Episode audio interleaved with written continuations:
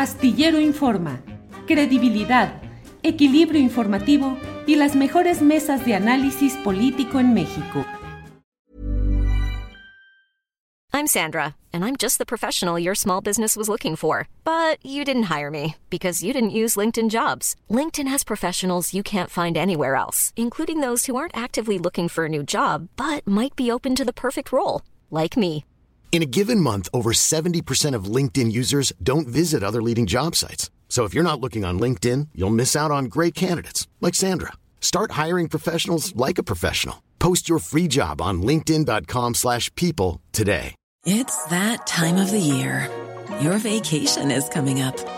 You can already hear the beach waves, feel the warm breeze, relax, and think about work. You really, really want it all to work out while you're away.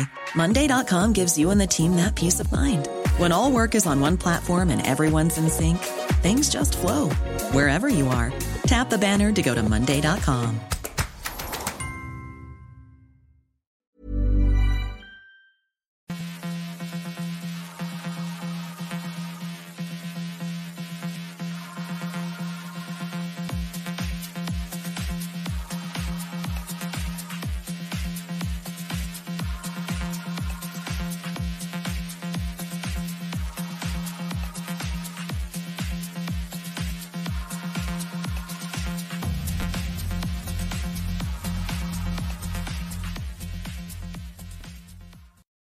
La una de la tarde, la una de la tarde en punto y ya estamos en este viernes 25 de noviembre de 2022 listos para una emisión más de Astillero Informa. Muchas gracias por acompañarnos, gracias por estar atentos a la información, el análisis, el debate.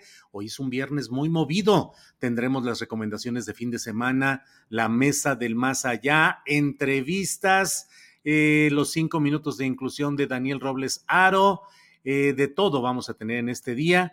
Le invitamos a que nos acompañe y le agradecemos que esté en esta cita de lunes a viernes que tenemos a través de estas posibilidades tecnológicas de transmisión y de comunicación. Así es que arrancamos a la una de la tarde en punto, ya estamos puestos.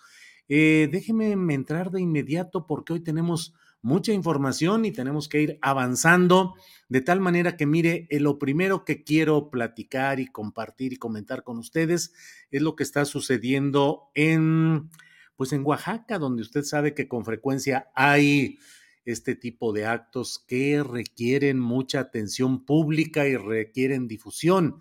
En concreto, el juicio en contra de los acusados de la desaparición de Claudia Uruchurtu Cruz está por concluir y la familia alerta acerca del curso que está tomando esta, este desenlace judicial. Para ello está con nosotros Sara Uruchurtu, hermana de Claudia. Sara, buenas tardes. ¿Qué tal, Julio? ¿Cómo estás? Buenas tardes. Gracias, Sara, por poder platicar con nosotros. Eh, interesados en saber cómo va este proceso judicial que ya estaría eh, eh, a punto de entrar en su etapa resolutiva. ¿Nos das un poco el contexto para quienes no tengan la noción clara de qué estamos hablando? Por favor, Sara. Sí, básicamente mi hermana Claudia Uruchurtu desapareció el 26 de marzo de, del 2021 después de una después de, de, un evento de de, eh, fuera del ayuntamiento de Nochixtlán, Oaxaca, donde estaban pidiendo, la población estaba pidiendo que se liberara a un compañero que tenían detenido y, golpeado injustamente. Pero bueno, realmente el, motivo comienza muchos años detrás. Claudia estuvo eh, pues recolectando evidencia, haciendo toda una serie de, de investigaciones para poder eh, pues para, para, para, poder, realmente ya lo que quería era una auditoría al ayuntamiento. Eh, era muy obvio la cantidad de dinero que se estaba, que se, que se estaba, que estaban llevando dentro del, municipio y era de una forma muy abierta y muy descarada. Y bueno, básicamente en los meses anteriores a que Claudia desapareciera, Claudia también estuvo juntando evidencia y eh, sobre el desvío de fondos del ayuntamiento para, para la, eh, entonces Edil se estaba reeligiendo por parte de Morena y estaban usando todos esos fondos. La otra parte que también fue muy reciente antes de la, desaparición de mi hermana fue toda su investigación respecto a cómo se usaron los fondos de COVID. Entonces, digamos que esos meses anteriores fueron muy movidos y fueron como muy conflictivos y hubo mucho, eh, Claudia sufrió una serie de agresiones y, demás. Entonces, ah, había ya una historia detrás muy, muy, muy reciente, bueno, reciente en términos de, la fecha que desaparece. Claudia sale el 26 de marzo por la, por la noche ¿De qué ah, año? en un nivel de protesta y, y no vuelve no vuelve nunca más, ¿no? 26 de marzo de qué año, perdón, Sara? 2021, el año pasado. 26 de marzo, 21. Entonces han sido 18 meses, Julio, desde entonces que no hemos, no hemos parado de, de pelear en nuestra lucha por, por, pues por acceder a la verdad y a la justicia, Julio. Y ha sido una lucha verdaderamente no solo desgastante, desmoralizante, revictimizante, y ahora, días de la sentencia desesperante, total y completamente, Julio. Y, lo más triste del caso, Julio, es que somos de las pocas familias que logramos avanzar. Logramos avanzar en la investigación, logramos avanzar eh, en el proceso jurídico. El único caso en México en el momento donde se tienen acusados que, fueron o que, en ese momento eran parte, eran, eran servidores públicos. Eh, es, un, es, un, caso que, como sabes, se le debería de estar tomando desde una perspectiva de género, una perspectiva de derechos humanos. Tenemos un, eh, un, acto de, eh, de, acción urgente con la ONU.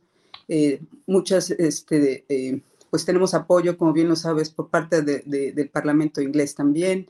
Hemos, hemos, hemos, hemos tratado por todos los medios de, nuevamente en nuestra labor de poder acceder a, la investigación y a la, y, a la, justicia. Ha sido desgastador y, tristemente dábamos dos pasos adelante y, ocho para atrás. Eh, eh, nunca, nunca pensamos en nuestra esperanza en nuestro, realmente nuestra, eh, pues nuestro, ánimo de, encontrar a nuestra hermana. Nunca pensamos en parar, Julio, y no hemos parado.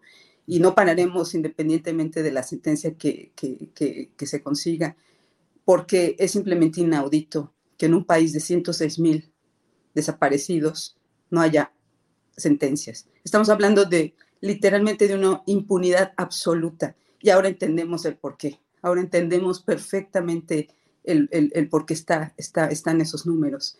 Es, es, simplemente, eh, es que no sabría ni por dónde empezar, Julio. Estamos hablando de simple y sencillamente, por ejemplo, a nivel de, comunidad, es obviamente la, desaparición forzada tiene como objetivo aterrorizar a la comunidad, poner el ejemplo, el mal ejemplo, decir, tú, tú haces esto y vas a acabar aquí, ¿no?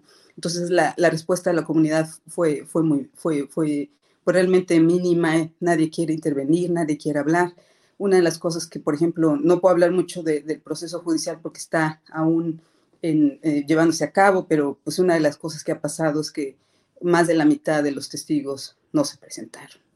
Y eh, muchos de los que se presentaron simplemente decidieron que eh, no hablar más durante o, retractarse de muchas de las cosas que ya se habían dicho. Era muy obvio para nosotros. Nuevamente, la percepción personal, y bueno, no solo personal, se requiere un poquito de sentido común, era ver que había sido gente asustada, gente comprada, etcétera. Entonces, a nivel de comunidad, pues es muy triste, porque si tú no estás afectado directamente, no te importa. A nivel de, eh, de nuevo, nosotros quisimos mantener, mantener la, la, situación política completamente a un lado, pero nos alcanzó más, muchísimo, muy rápido, nos alcanzó la, la cuestión política, los intereses políticos.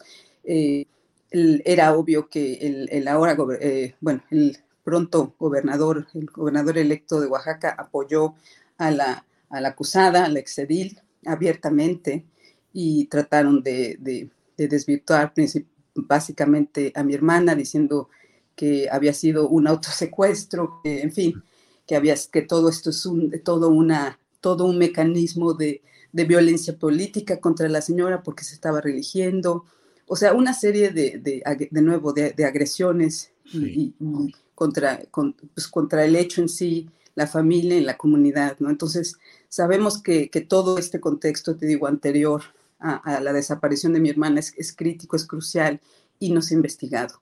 Entonces, eh, entre otras cosas, por ejemplo, nosotros vamos a, seguiremos considerando darle, pues darle seguimiento a todas las, las denuncias que Claudia ya había presentado, porque son el motivo de su desaparición y porque no, nadie las está considerando, nadie las está tomando en cuenta y las van a echar por debajo del, del escritorio en algún momento, ¿no? Entonces, eh, digo, estamos muy desesperanzadas. En algún momento el, el, mismo presidente hizo una mención al caso de mi hermana y, y, él mismo señaló que, que, no, que, no, se permitiría imparcialidad, injusticia, que, que iba a caer fuera del partido que fuera.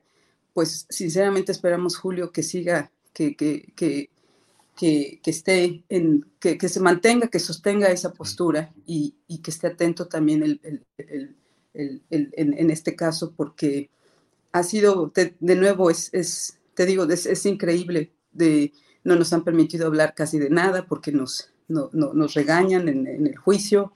Eh, una de las cosas que ha sucedido, por ejemplo, es que este juicio se, se declaró cerrado, en vez de público. Entonces, desafortunadamente es un caso, de, nuevamente, esto es un caso de desaparición forzada, es un crimen de lesa humanidad, donde muchas de los organismos, de, las organizaciones que nos apoyan, las organizaciones que, que, que, de, defensa de derechos humanos que nos apoyan tanto nacional como internacionalmente, no pueden acceder al juicio, no pueden enterarse de cómo están llevando las cuestiones, toda la cuestión, porque, porque se decidió cerrado. Claro. Eh, para nosotros, ustedes como medios no pueden acceder porque se decidió que fuera cerrado. Y detrás, bueno, ni te cuento, ya lo contaremos cuando sea en su momento, Julio, pero ha sido devastador, desgarrador, completa y sencillamente revictimizante. Un proceso, me, te lo voy a decir nada más, Julio, lo comparo al proceso de cuando de una violación, donde hacen a la, a la, a la, víctima eh, revisitar el crimen y donde aún, y, aún revisitándolo está la defensa atacando continuamente y señalándote como te violaron porque te lo merecías. A eso te lo puedo comparar, Julio. Sara, ¿cuándo, eh, ¿para cuándo se espera que se dé esta resolución? Pues puede ser, esa es la otra cuestión. Este, es este ha sido un proceso jurídico lleno de sorpresas pareciera que todo, este, hay, hay, mucha flexibilidad de parte de, la, de, de, de, los encargados de llevar a cabo el proceso. Por ejemplo, se ha dilatado más de cuatro ocasiones. Comenzó el 18 de octubre, se ha suspendido al menos tres veces, ¿sí? Por múltiples circunstancias, ¿sí? En las cuales a, la, a las víctimas no se les considera en lo absoluto. Se, se, esta semana básicamente se terminó de presentar toda la evidencia porque te digo de nuevo, hubo más, más un poco, al menos la mitad de testigos a los que ya no, ya, ya no se, se, presentaron. La misma defensa eh, eh, también desistió de, de, de, sus testigos y algunas de sus pruebas. Entonces, en la próxima semana tomará, creemos que eh, nos, los, los, asesores jurídicos nos dicen que en, en múltiples ocasiones se da una sentencia puede ser incluso el mismo, en el mismo, el mismo día, pero no sabemos, creemos que faltan al menos unos cinco días más. Sara, pues estaremos atentos. Es muy lamentable todo lo que está sucediendo. Yo en lo personal como periodista, ajeno, es decir, fuera de tu declaración y fuera del proceso judicial, pues yo sí exhorto al gobernador del estado de Oaxaca entrante, el que está por entrar, Salomón Jara, eh, de Morena, pues para que atiendan este tipo de cosas y que no se convierta Oaxaca o que no subsista el mismo modelo de complicidades entre políticos que con tal de mantenerse en el poder hacen pactos con los caciques regionales o locales, que son los presidentes municipales, los que manejan las tesorerías, las obras públicas, y eso implica una eh, continuidad de la corrupción como forma de gobernar y de la desaparición forzada de activistas, de denunciantes, para darle un escarmiento a la comunidad y para imponer el terror social. Así es que eso lo digo yo, Sara, independientemente de que tú tienes que mantener el sigilo por lo que implica esta, este proceso judicial y cuando esté la sentencia, pues volvamos a platicar a ver qué sucede en lo que desde ahora parece preverse, Sara. Muchas gracias por tu tiempo, Julio. Y, como tú lo mencionaste, la atención pública en estos casos es, fundamental, es fundamental. y, bueno, por favor te agradeceríamos nuevamente el, seguimiento y, poder, poder hablar una vez que la sentencia se haya, se haya dado. Sara, muchas gracias y estamos en contacto. Gracias, hasta pronto. Gracias, hasta, todo, hasta luego, gracias. Hasta luego, gracias. Bueno, pues es la una de la tarde con 13 minutos. Hemos hablado sobre este tema que es uno de los muchos en los cuales converge el interés de los políticos para amedrentar a las comunidades, para aterrorizar a los activistas, para criminalidad contra ellos y la imposición de entendimientos entre políticos, autoridades, intereses económicos, de todo. Y lo menciono no solo por el caso que estamos hablando de Nochistlán en Oaxaca, sino sobre todo en Nochistlán, donde le digo claramente, pues la expresidenta de ahí, Lisbeth Victoria Huerta, y quienes eh, eh, pues deben, deberían de ser sentenciados, y esperemos que así sea, eh, Juan Antonio HM, su esposa Janet BJ, Johan Ricardo MM, RAB alias El Greñas o El Colas, que están en el penal de Tanibet. Pero bueno, esperemos que haya justicia y que no vayan a ser liberados con una serie de tretas que bien sabemos que están apalancadas con los políticos. Pero todo esto me da el marco, el marco o el margen para poder hablar enseguida de otro tema que hemos estado comentando y señalando a lo largo de nuestras transmisiones, lo que sucede en Ohuira, en la bahía de Ohuira. Vamos, antes de pasar eh, a una entrevista específica sobre este tema. Mire, vamos a tener este audio de Felipe de Jesús Montaño Valenzuela, activista y cobanero de Ohuira. Eh, el cobanero es el gobernador tradicional de la comunidad y ayer asistió a pláticas en la Secretaría del Medio Ambiente y Recursos Naturales, en Marnat, ayer. Eh, le he dicho y lo reitero, se pretende instalar una planta de amoníaco en esa bahía de Ohuira, en Topolobampo del municipio de Ahome, en Sinaloa, y es una aberración ecológica, un negocio en el cual han participado originalmente priistas y personajes de gobierno y que ahora se pretende instalar al costo que sea ahí en Bahía de Ohuira, en un contubernio de las autoridades de los gobiernos federal, estatal y municipal, todos eh, del partido Morena. Pero mire, vamos a escuchar lo que nos comparte por audio Felipe de Jesús Montaño. Buenos días, eh, mi nombre es Felipe de Jesús Montaño Valenzuela, gobernador tradicional de la comunidad originaria Ohuira del Centro Ceremonial Virgen del Carmen. Eh, las comisiones de Lázaro Cárdenas, Paredones, Ohuira, Topolobampo, hicimos una visita a la Ciudad de México para ser atendidos y ser escuchados, o, eh, ya que a nosotros como pueblos originarios se nos pretende establecer una planta de amoníaco 2.200 toneladas métricas por día, en la cual es un peligro para nuestra, para nuestra existencia y un peligro para el ecosistema. Eh, una vez en México, el presidente de la República ordena a Semarnap, a María Luisa Albores, que nos atienda para ser escuchados. Eh, el tema es muy amplio, es muy, es muy extenso hablar de, este proyecto. Para concretar, eh, lo que nosotros exigimos fue la cancelación de este proyecto por, por eh, ser de alta peligrosidad. también dimos a conocer cómo se llevaron a cabo los procesos de consulta, donde se vieron muchas malas prácticas. Es por eso que nosotros, y con la inconformidad, hemos venido hasta acá, hasta la Ciudad de México, a pedir la cancelación de este proyecto. La comunidad de Paerones, Lázaro Cárdenas, Ohuira, quienes fuimos consultados, dimos el no consentimiento a esta planta de amoníaco. Nosotros no, otorgamos el consentimiento, las, las, comunidades Lázaro Cárdenas, Padrones, Ohuira y Juan José Ríos.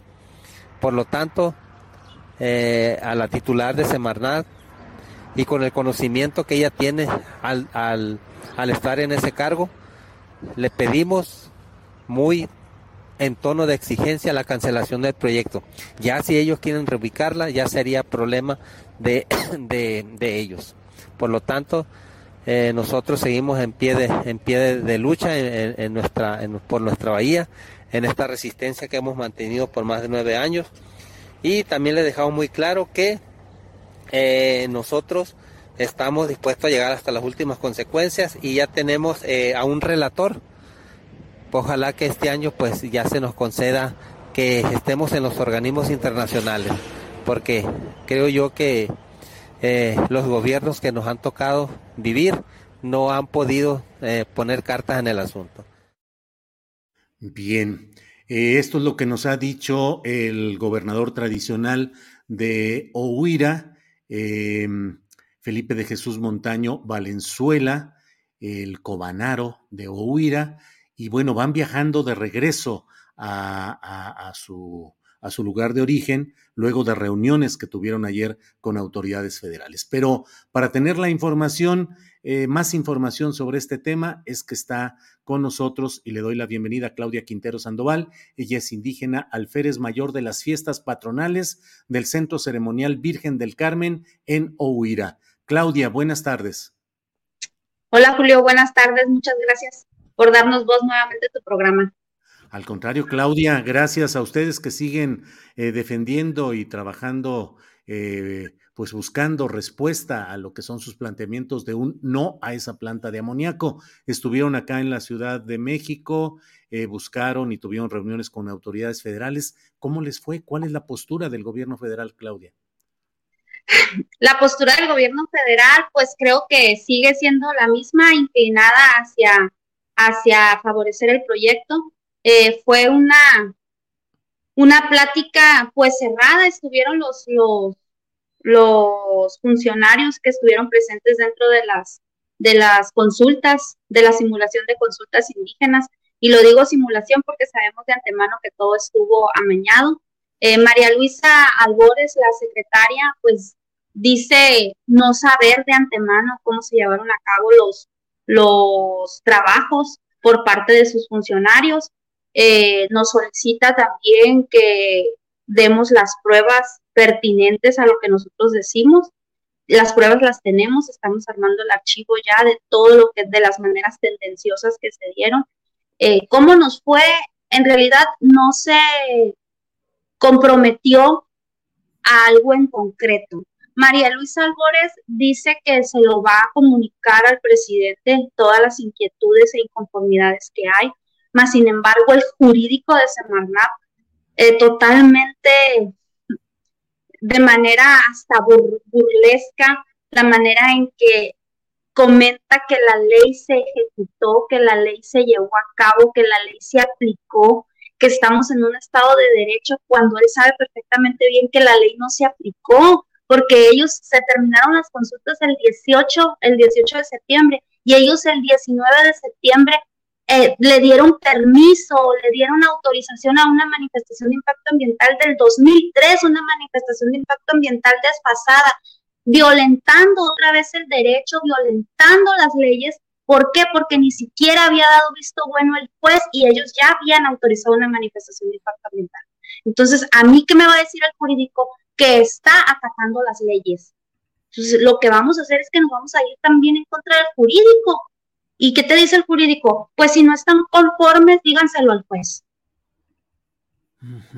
Ahora, eh, sí, claro. Claudia, eh, ¿fueron recibidos por otras autoridades o particularmente por Semarnat? Pues de hecho, estaban, estaban, nuestros compañeros estaban eh, en, pues, en, en, la mañanera, se presentaron en el Zócalo, eh, tuvimos la oportunidad de que una reportera eh, tomara el, el, caso, caso que dijo, pues igual ya sabemos lo que dice el presidente, que ya se hizo la consulta y que esto y que lo otro, pero que era conveniente pues que nos, que nos, que nos recibieran, que recibieran a nuestros compañeros. Entonces, eh, fue por eso que María Luisa Albores lo, recibió, porque pues se hizo, el, se encaró al presidente en la mañanera. Eh, se vio pues a, la, en la Cámara de, Diputados, pues se vio por parte de, de los del Partido del Trabajo un recibimiento, eh, la, la, quinta visitaduría de la Comisión Nacional de Derechos Humanos, está la visita ya para el 28 de este, para el lunes van a volver para seguir anexando las todas las, las irregularidades al expediente, eh, que pues el embajado, el, la embajada alemana, pues nos recibió los beneficios pertinentes con esta nueva ley que tiene Alemania que le prohíbe a su banco alemán eh, dar financiamiento a empresas que manejen productos tóxicos como es la planta de amoníaco. Entonces, para Alemania y para la embajada alemana, pues los últimos reportes es que todo está bien, cuando sabemos de antemano que aquí todo está mal, que está podrido. ¿Y cómo va el avance de las obras o están suspendidas, Claudia? El único avance que ha tenido de las obras fue de la manifestación de impacto ambiental de los tanques de almacenamiento de combustible que están. Pero eh, se han estado trabajando, como te digo, pues ellos prácticamente dicen tener ya la manifestación de impacto ambiental aprobado y por ende todas las manifestaciones de impacto ambiental subyacentes de la planta, pues. cosa que también irrumpieron, el jurídico irrumpió totalmente porque en las otras asambleas, en las otras comunidades que, están totalmente aledañas a la, bahía, eh, pusieron en las actas de asamblea que las comunidades aceptaban todas las manifestaciones de impacto ambiental subyacentes a la construcción de la planta, cosa que el juez no ordenó. La Suprema Corte de Justicia nunca mencionó otras manifestaciones de impacto ambiental. Entonces, que no me venga a mí a decir el jurídico que está aplicando la ley o que estamos en un estado de derecho. Claudia, y están en viaje. ¿Quiénes vinieron a la Ciudad de México? ¿Representantes? ¿Quiénes eran? representantes de las comunidades indígenas como son Oguira, nuestro gobernador tradicional y nuestro líder de Padrón, Lázaro Cárdenas y, pobladores de Topolobampo. Estuvo hermanos también desde Nuevo San Miguel, estuvo una hermana ahí con nosotros y, diferentes eh, pobladores de la ciudad que se han estado también sumando, pero eran la mayoría eran las comunidades originarias que van, perdón. Del destino yo no pude asistir, que por azares del destino yo no pude asistir, pero estaban ellos ahí presentes. Claudia, ¿y eh, van a tener alguna asamblea informativa ahora al regreso de estos comisionados o qué es lo que sigue? Sí, eh, la asamblea informativa, pues llegando, llegando Felipe, estábamos, eh, concretamos de que la vamos a hacer el domingo en nuestra comunidad y, y el domingo en Lázaro Cárdenas.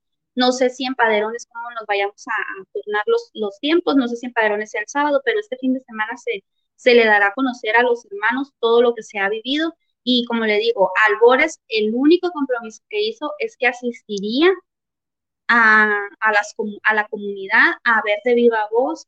Según ella, no, le vamos a dar el beneficio de la duda, que en realidad este, estaba incrédula o, asombrada de cómo se llevaron los trabajos, eh, hasta platicando con mis compañeros, pues dice que con su mirada les reclamaba a los, a los funcionarios, a Daniel Quesada, que pues encabezó estas, estas simulaciones de consulta indígena, estaba eh, Iván Ramos también, el del INPI, que también encabezaron los protocolos de consulta, estaba Benito Mirón Bueno también, entonces estaban eh, eh, los funcionarios que realmente estuvieron irrumpiendo dentro de estas asambleas y no dieron a conocer realmente las actas de asamblea que se estipularon en, las comunidades realmente quejosas, donde no dimos el consentimiento. Ellos, el jurídico de Semarnat solamente se enfocó en decir, tantas comunidades dijeron que sí, tantas comunidades dijeron que no, este, estas son los números de cuántos participaron, en cuántas comunidades, eh, otra vez en las asambleas consultivas de las comunidades, no, de las comunidades quejosas, en una se dijeron que no se debían de aceptar acta de asamblea fuera de nuestros usos y costumbres en nuestro centro ceremonial y él le dio juego a la duplicidad de gobernadores tradicionales con autoconsultas que también incluyeron en los números, porque ellos de manera tendenciosa lo hicieron numéricamente. Bien, pues eh, esa interpretación de consulta la hicieron numéricamente. O sea, por eso anexaron las autoconsultas de, los, de la duplicidad de los gobernadores. Bueno, pues em, Claudia, estoy, estamos atentos aquí. Eh, veremos qué sucede el domingo, que no sea solamente la información de la marcha nacional eh, a favor de o en apoyo al presidente López Obrador, sino también estar atentos a lo que sucede en esta marcha que ustedes van a realizar, esta asamblea, esta asamblea informativa, a lo que vaya sucediendo. Entonces, aquí estamos atentos y bueno, pues gracias. Ah, que siempre te trato de decir algo más. Lo que pasa es que de manera tendenciosa el presidente de la República dice que quien nos financia, que estamos, que siempre lo han dicho, ¿no? Pero ahora abierta y rotundamente dijo que habíamos estado financiados nuestros compañeros que fueron hacia allá, que fueron financiados por el emporio de, de los, de los fertilizantes, cosa que no es cierto. Tenemos de quienes nos han dado, nos han apoyado. Unidades indígenas han estado aportando de su diario, que gracias a Dios la Bahía les ha estado aportando muy buenos rendimientos, que la Bahía grita hoy más que nunca que está viva. Es una captura de camarón tremenda. Eh, hay, hay, hay pescadores que han tenido que hasta cocer el camarón y ponerlo a secar porque ha estado dando una cantidad muy buena de camarón. Entonces, los pescadores, los, los, los, las comunidades, apoyamos para que ese pequeño grupo fuera a la comunidad, allá a externar nuestros, a, gritar por defender nuestra propia vida y sustento. Entonces, detrás de nosotros esta, esta lucha es legítima. Eso sí se lo quiero aclarar al presidente, que quiera que venga, que mire nuestras finanzas, si, si es posible, si es lo que quiere, tenemos todo, todo, todos los, los, los datos pertinentes para que, para que así sea. Entonces, no es posible que todavía quiera jugarle, jugarle al, detrás de ustedes está un movimiento grande. No, detrás de nosotros solo está el amor que le tenemos a la bahía, detrás de nosotros solamente está el amor que le tenemos a nuestros hijos, detrás de nosotros está el miedo de tener esa bomba de tiempo ahí. Bueno, pues, ¿qué, te, qué, qué les digo? ¿Qué te digo? Eh, escuchar y seguimos aquí difundiendo. Así es que, Claudia, como siempre, gracias por esta posibilidad de asomarnos a, a esta lucha que están librando allá en Sinaloa. Gracias, Claudia Quintero. Gracias. Al contrario, hasta luego. Bien, pues, um, ¿qué le digo? ¿Qué le digo? Es una lucha muy desigual en la cual todo el poder de la presidencia de la República, del gobierno del estado de Sinaloa y de la presidencia municipal de Ahome están decididos a implantar, a establecer esa planta de amoníaco bajo el argumento muy general mm, que puede ser discutible, el hecho de que claro que se tiene que buscar la autosuficiencia alimentaria, que se necesita el amoníaco, que se necesitan los fertilizantes, pero no en esa zona, no en la bahía de Ohuira, donde hay una riqueza biológica, un lugar ecológico, eh, un humedal que está protegido por la Convención Internacional eh, Ramsar se llama, eh, y sin embargo se han hecho consultas en las cuales el gobernador del estado y sus funcionarios de antemano han estado diciendo que la respuesta tiene que ser positiva y que los que estuvieran en contra estarían eh, deteniendo el desarrollo de Sinaloa y de eh, el país entero, que serían pues, casi unos traidores al desarrollo nacional. Eh, y apoyo económico a comunidades aledañas que no son las directamente afectadas, pero que se dice ahora, pues es que están votando y la mayoría está a favor. Esa mayoría es la mayoría que no está directamente afectada. Los que sí están directamente afectados son los que están en contra y mantienen esta lucha cívica que me parece muy importante. La he documentado, la he publicado y creo que ahí está. Pero mire, para no ir tan lejos, Mire, déjeme nada más eh, compartir con usted lo que se reporta em, en, esta, en una nota de Fluvio César Martínez de hoy mismo, hoy mismo. Eh, la nota dice, fuga de amoníaco en Anchital se extiende a más municipios de Veracruz. Fueron desalojados cerca de 600 habitantes de Coatzacoalcos, Extahuacán del sureste, por un intenso olor a amoníaco. Fluvio César en Milenio, Fluvio César Martínez, dice que cerca de 500 habitantes de la congregación de Mundo Nuevo de Coatzacoalcos fueron trasladados a un albergue temporal. Durante la madrugada, personal de protección civil en coordinación con elementos de Marina y el Ejército activaron un protocolo de emergencia para desalojar a las familias afectadas y así evitar riesgos para la salud. Los pobladores aseguran que se percibió con mayor intensidad el olor a amoníaco durante la madrugada. por ello no dudaron en salir de sus hogares. Sofía Martínez dice, yo sentí que me dolía la garganta y luego levanté a mis hijos para que saliéramos de la casa. Primero nos llevaron a la agencia municipal y luego nos trajeron a este refugio. Eh, hasta el momento se sabe que la fuga está controlada y que personal de Pemex aún trabaja para sellar el poro. Esto es lo que está pasando. ¿eh? La fuga se registró a la altura de la laguna Estebanato, en el amoniaducto de 10 pulgadas, tramo Cozoleacaque Pajaritos, donde continúan los trabajos de reparación por parte del personal de ese lugar. Eso es lo que tenemos ahorita con esta información. En la jornada también hay eh, la misma información firmada por Zaida Chiñas, que de la jornada Veracruz, quien informa eh, las personas han sido evacuadas en las colonias Manuel Ramírez Romero y Los Cocos del municipio de Nanchital. Fueron suspendidas las clases en algunas escuelas debido a una fuga de amoníaco en un ducto de Pemex. Eh, pues esa es la historia y esa es la realidad. Y lo que le prometen a la gente en Ohuira, en Sinaloa, en Topolobampo, es decirle, no, no te preocupes, todo está muy bien hecho y no va a haber problema, va a ser una planta ejemplar de primer mundo, con todos los controles. ¿Cómo se puede insistir y plantear eso? Bueno, pues así están los eh, temas. Eh, déjeme decirle por otra parte que eh, déjeme ver si ya está un video que tenemos. Todavía no está por ahí, Andrés, el videíto. Eh, pero el del premio todavía no. Eh, bueno, me avisas cuando esté, por favor.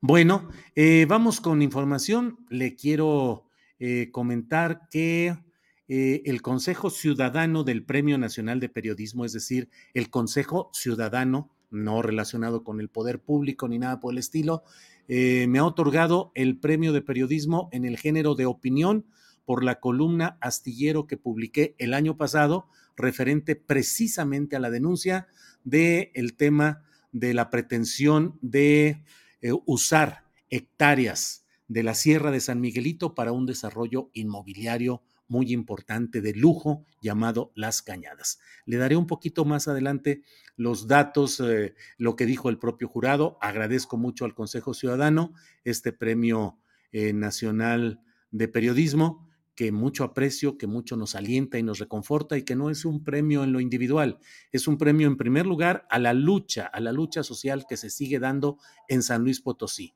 Comuneros que tienen una larga historia de lucha y de trabajo que han logrado salvar la Sierra de San Miguelito. El periodismo no suple la lucha social, el periodismo no suple la lucha política. Puede dar testimonio, puede ayudar, puede impulsar, pero si no hay la lucha y la participación política de la gente y de las comunidades, nada se puede hacer.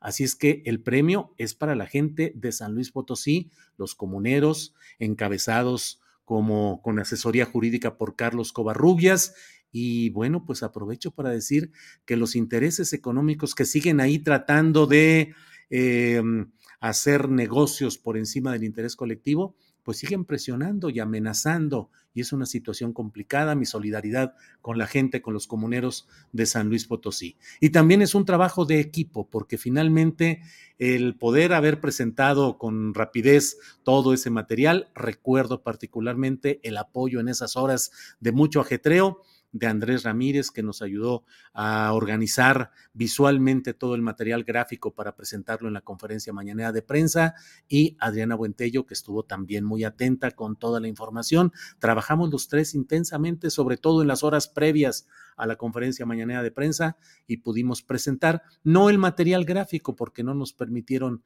usar la pantalla, pero en general pudimos dar cuenta clara de lo que ahí sucedía. Entonces, bueno, un poquito más adelante permítanos poner el segmento de lo que dijo el, eh, este Consejo Ciudadano. Pero bueno, mientras tanto vamos a ir adelante con algunos eh, material de lo que ha sucedido hoy en la conferencia mañanera de prensa. ¿Quiénes van a estar en la primera fila de la marcha? Así lo ha dado a conocer el presidente López Obrador. La primera fila, tres ciudadanos de los que han estado con nosotros de tiempo atrás, va a estar Jesús, la estoy invitando. Va a estar la jefe de gobierno, pero voy a invitar a dos ciudadanos más de los que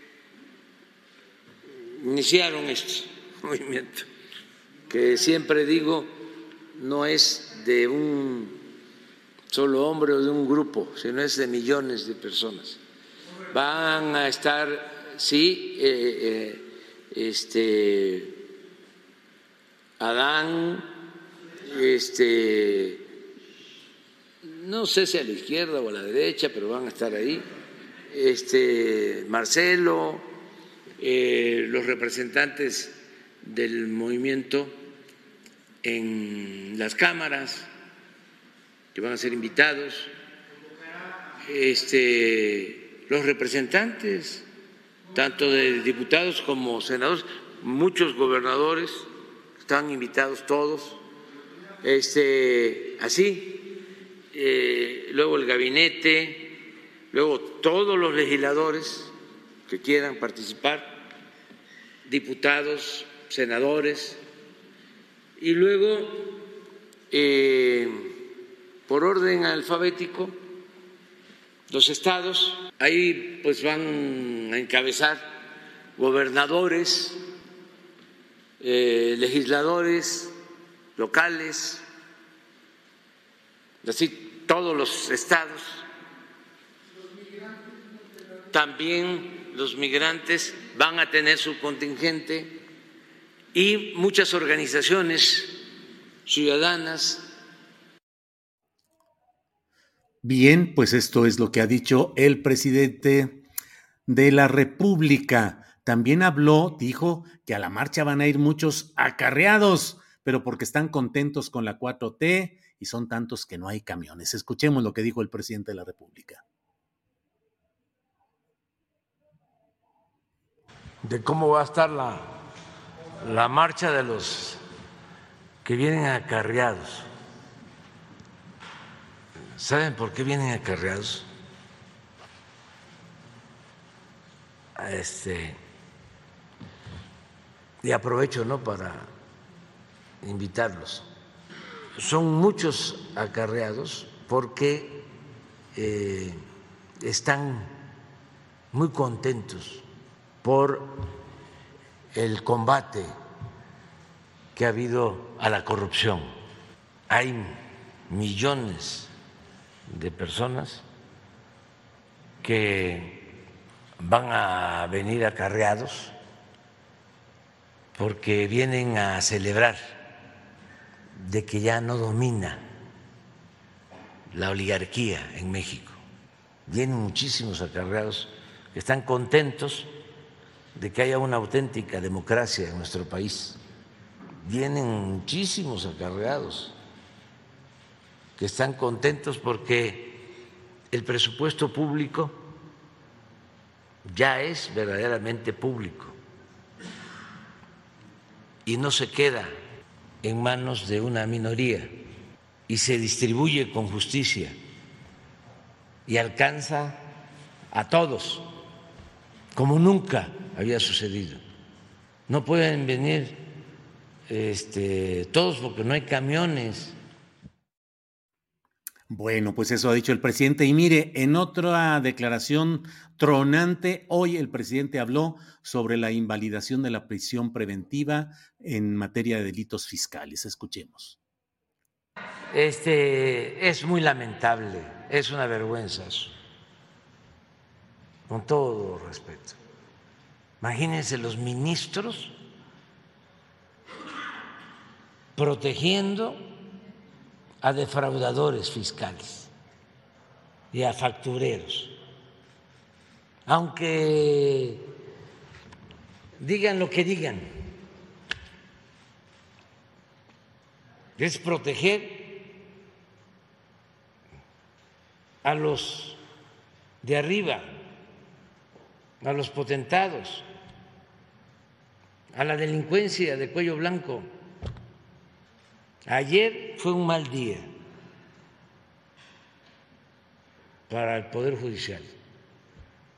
Ayer sí, Suprema Corte del Derecho, si acaso, no de la justicia. No es posible eso, pues que este, se reformen. Es una vergüenza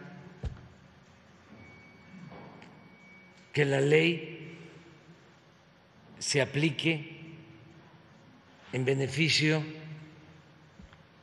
de los que tienen dinero o los que se dedican a hacer negocios ilícitos solo porque tienen buenos despachos de fiscalistas. Pues eso ha dicho el presidente de la República. Bueno, vamos a seguir adelante, vamos a tener eh, algunas entrevistas, está la mesa del más allá, las recomendaciones de fin de semana, pero déjeme antes eh, poner este segmento de la manera como el Consejo Ciudadano del Premio Nacional de Periodismo anunció eh, la entrega de este premio a un equipo y a, su servidor eh, como eh, en el género de periodismo de opinión. Adelante, Andrés, por favor. Cinco hectáreas excluidas, oficio de Semarnat 2019, AMLO firmó en contra, inmobiliarias se preparan. Medio de publicación del periódico La Jornada, de autoría Julio Hernández López, eh, la entidad de Ciudad de México, y fue publicado el 22 de julio del año 21. El autor expone su análisis y opinión, fundamentos en indagatorias directas del proceso mediante el cual autoridades de diversos niveles operaban la exclusión de 1.805 hectáreas de la Sierra de San Miguel Frito en San Luis Potosí como área natural protegida, en tanto que inmobiliarias proyectaban la construcción de residencias de lujo. Para emitir su opinión, el periodista investigó cabalmente los hechos consignados, priorizando el interés público, lo cual fue demostrado una vez que la exposición pública del caso generó su escrutinio. Como consecuencia, se revirtió la maniobra y meses después el total de la Sierra de San Miguelito se decretó como área natural protegida en cumplimiento al impulso del desarrollo sostenible, factor indispensable del bienestar. Este es un ejemplo de cómo la labor del periodista puede contribuir a un cambio social positivo. Es loable la defensa que el autor hizo de su trabajo, porque al reivindicar con dignidad la razón del ser del periodismo, refrendó el valor de la verdad. Muchas felicidades a Julio Hernández López. Bueno, pues ese ha sido el premio que mucho nos reconforta, nos alienta, como he dicho, es un premio a la lucha social y cívica en San Luis Potosí de los comuneros, los ejidatarios.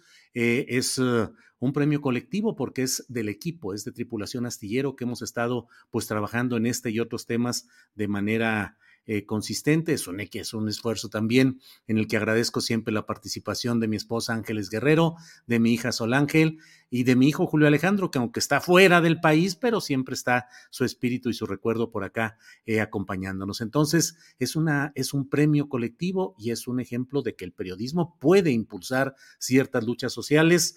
Y en el fondo, en el fondo, déjeme decirlo, porque si no, me voy a quedar con eso sin, sin la oportunidad de decirlo, también es eh, demostrar que lo que dije nunca fue mentira y que es algo que constituye una verdad cabalgante y activa como es la que estamos viendo hoy en la protección de la Sierra de San Miguelito. Bueno, muchas gracias por este tema y antes de que vayamos a un eh, a otro tema muy interesante, déjeme ir y comentarle, eh, invitar a una internauta que nos sigue, la señora María Nájera, de 76 años de edad, que ha andado con problemitas de salud y luego se medio apachurra y luego eh, sigue nuestro trabajo, pero luego eh, pues, la pila se le baja y todo. Entonces, a doña María Nájera, adelante, por favor, activa, aquí estamos, le envío un gran saludo y le le digo que hay que seguir adelante, que sigamos adelante, adelante todos y que tenga usted fuerza y tenga mucho ánimo para seguir adelante. Así es que aquí nos vemos, señora María Nájera, no, no deje de, de leer, de enterarse y de estar atenta a los programas que usted quiera, entre ellos este. Le agradecemos mucho a la señora María Nájera. Bueno, vamos de inmediato porque ya me consumí todo el tiempo y nos vamos a retrasar un poquito con la mesa del más allá, pero eh, escuchando a un pues es un niño, tiene 12 años, Héctor Mauricio. hablando de fútbol, hablaba con tanto conocimiento y tanta fluidez que me quedé eh, muy eh, contento de su exposición y dije, ¿por qué no escuchar la opinión de una opinión distinta, fresca, joven, de cómo va el asunto del fútbol? Así es que eh, Héctor Mauricio, futbolero, platiqué con él. Héctor, buenas tardes. Uh, sí, buenas tardes, Julio. ¿Cómo eh, estás? bien, Héctor Mauricio, bien, afortunadamente. ¿Tú cómo te ha ido viendo los partidos de fútbol? ¿Cómo has visto a México? Pues, en mi opinión, el partido de Polonia, México debió haber ganado, con lo que jugó Ochoa, sí merecía ser el mejor jugador del partido, pero lo que faltó fue un gol de México, en mi opinión. Eh, ¿Viste, eh, te parece que México va jugando mejor, va jugando evolucionando o, está un poco fallido? Eh, pues lo que para mí falta es el ataque, pero sí ha estado jugando muy bien. Por ejemplo, en el partido contra Suecia no fue lo mejor, pero contra Polonia todos pensábamos que íbamos a perder y terminamos teniendo un empate y en mi opinión pudimos haber ganado muy fácilmente. Eh, ¿Qué faltó? ¿Hacer cambios adecuados o los cambios que se hicieron no fueron los mejores? Em, mm, no sé cómo decirte eh, lo que faltó, pero sí puedo decirte que el último cambio creo que fue el de Antuna. Ese no me gustó mucho porque Antuna tuvo muchas oportunidades donde se pudo hacer el 1-0, pero no las aprovechó. Y para el partido contra Argentina, ¿cómo lo ves? Porque obviamente Argentina va a ganar o a ganar, no le queda de otra. Pues lo veo complicado porque el perdieron contra Arabia Saudita y van a buscar ganar, ganar, como dijiste, pero está muy complicado para México. Pero yo sí creo que México puede sacar un empate o hasta la victoria. ¿Qué te, eh, ¿Qué te parece que es lo más eh, duro, jugar contra Messi o eh, cuáles jugadores de Argentina te llaman más la atención? Pues el portero de Argentina em, creo que dio todo su mejor partido, pero me gusta mucho cómo juega y sí lo veo complicado meterle goles. Y de otros partidos, Héctor Mauricio, ¿qué te ha llamado la atención? ¿Cuál otro eh, partido te ha parecido el más intenso o el más, eh, el más fuerte? Bueno, em, tengo dos partidos, em, España versus Costa Rica y Japón versus Alemania. Eh, ¿De cuál primero quieres hablar? del primero, si quieres, del de España. Bien, pues la verdad no sé qué le pasó a Costa Rica en ese partido porque muchas veces dicen como que Costa Rica es el que le gana a los equipos grandes, pero siete goles es muy doloroso, en mi opinión. ¿Y el otro partido, el de Japón, cómo lo viste? Bueno, em, yo sí vi un cacho del partido. De hecho, vi el primer gol, que fue el de Gundogan de, de penal. Y yo sí pensaba que iba a ganar Alemania, pero terminó remontando Japón inesperadamente. ¿Cuál es tu favorito para ganar la Copa Mundial, Héctor Mauricio? Pues era Argentina, pero ya lo veo más complicado y también me gustaría como que ganara Brasil o algo así, porque ya les falta otra copa. Héctor Mauricio, ¿de dónde viene la afición por ver y analizar el fútbol? ¿De dónde nació tu gusto?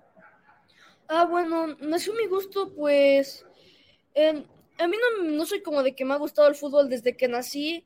De hecho, yo era alguien demasiado introvertido y pero mis amigos empezaron a jugar fútbol y pues le empecé a agarrar el gusto a ese deporte y mm, al final terminé aprendiendo más de fútbol, eh, a jugar más y me ha encantado este hermoso deporte. Y eres, eh, entiendo que te gusta mucho analizar el fútbol internacional, las estadísticas, todos esos detalles. ¿Qué equipo es el que más te gusta como equipo, no como selección nacional, eh, del fútbol internacional? Pues me duele decirlo por última vez, por cómo les van, pero a los Pumas.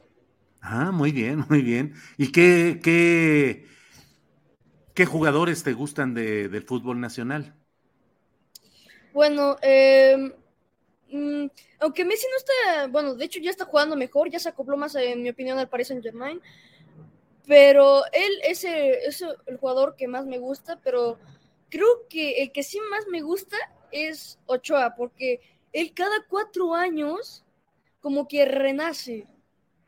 Y, y así ayuda bastante a México. Y hasta me gustaría que jugara en el 2026, pero lo veo muy complicado. De Ronaldo, ¿cómo lo ves a Ronaldo? Bueno, eh, le fue muy mal en el Manchester United, no fue lo que él esperó. Por ejemplo, solo ha estado en la banca y según yo ya lo despidieron del equipo y ya no, y está libre en este momento. Y no sé a qué equipo pueda irse. A mí me encantaría que se fuera como al Chelsea, algo así, para que pueda seguir como en la Champions. Porque el Manchester United solo le dio la Europa League y ni siquiera le dio partidos titulares. Obviamente Cristiano Ronaldo debió hacer algo para que Tim Hawk no quisiera mm, dejarlo jugar. Héctor Mauricio, y de los equipos de las selecciones nacionales que están en el Mundial, ¿hay alguna que te haya llamado mucho la atención? La revelación, no sé si Arabia Saudita o Japón o algún equipo. Pues Ecuador en el primer partido, de hecho, rompió, creo que un récord, no sé si decirlo así, porque le ganó al anfitrión, que eso no se había visto creo que jamás y me llamó mucho la atención ese partido.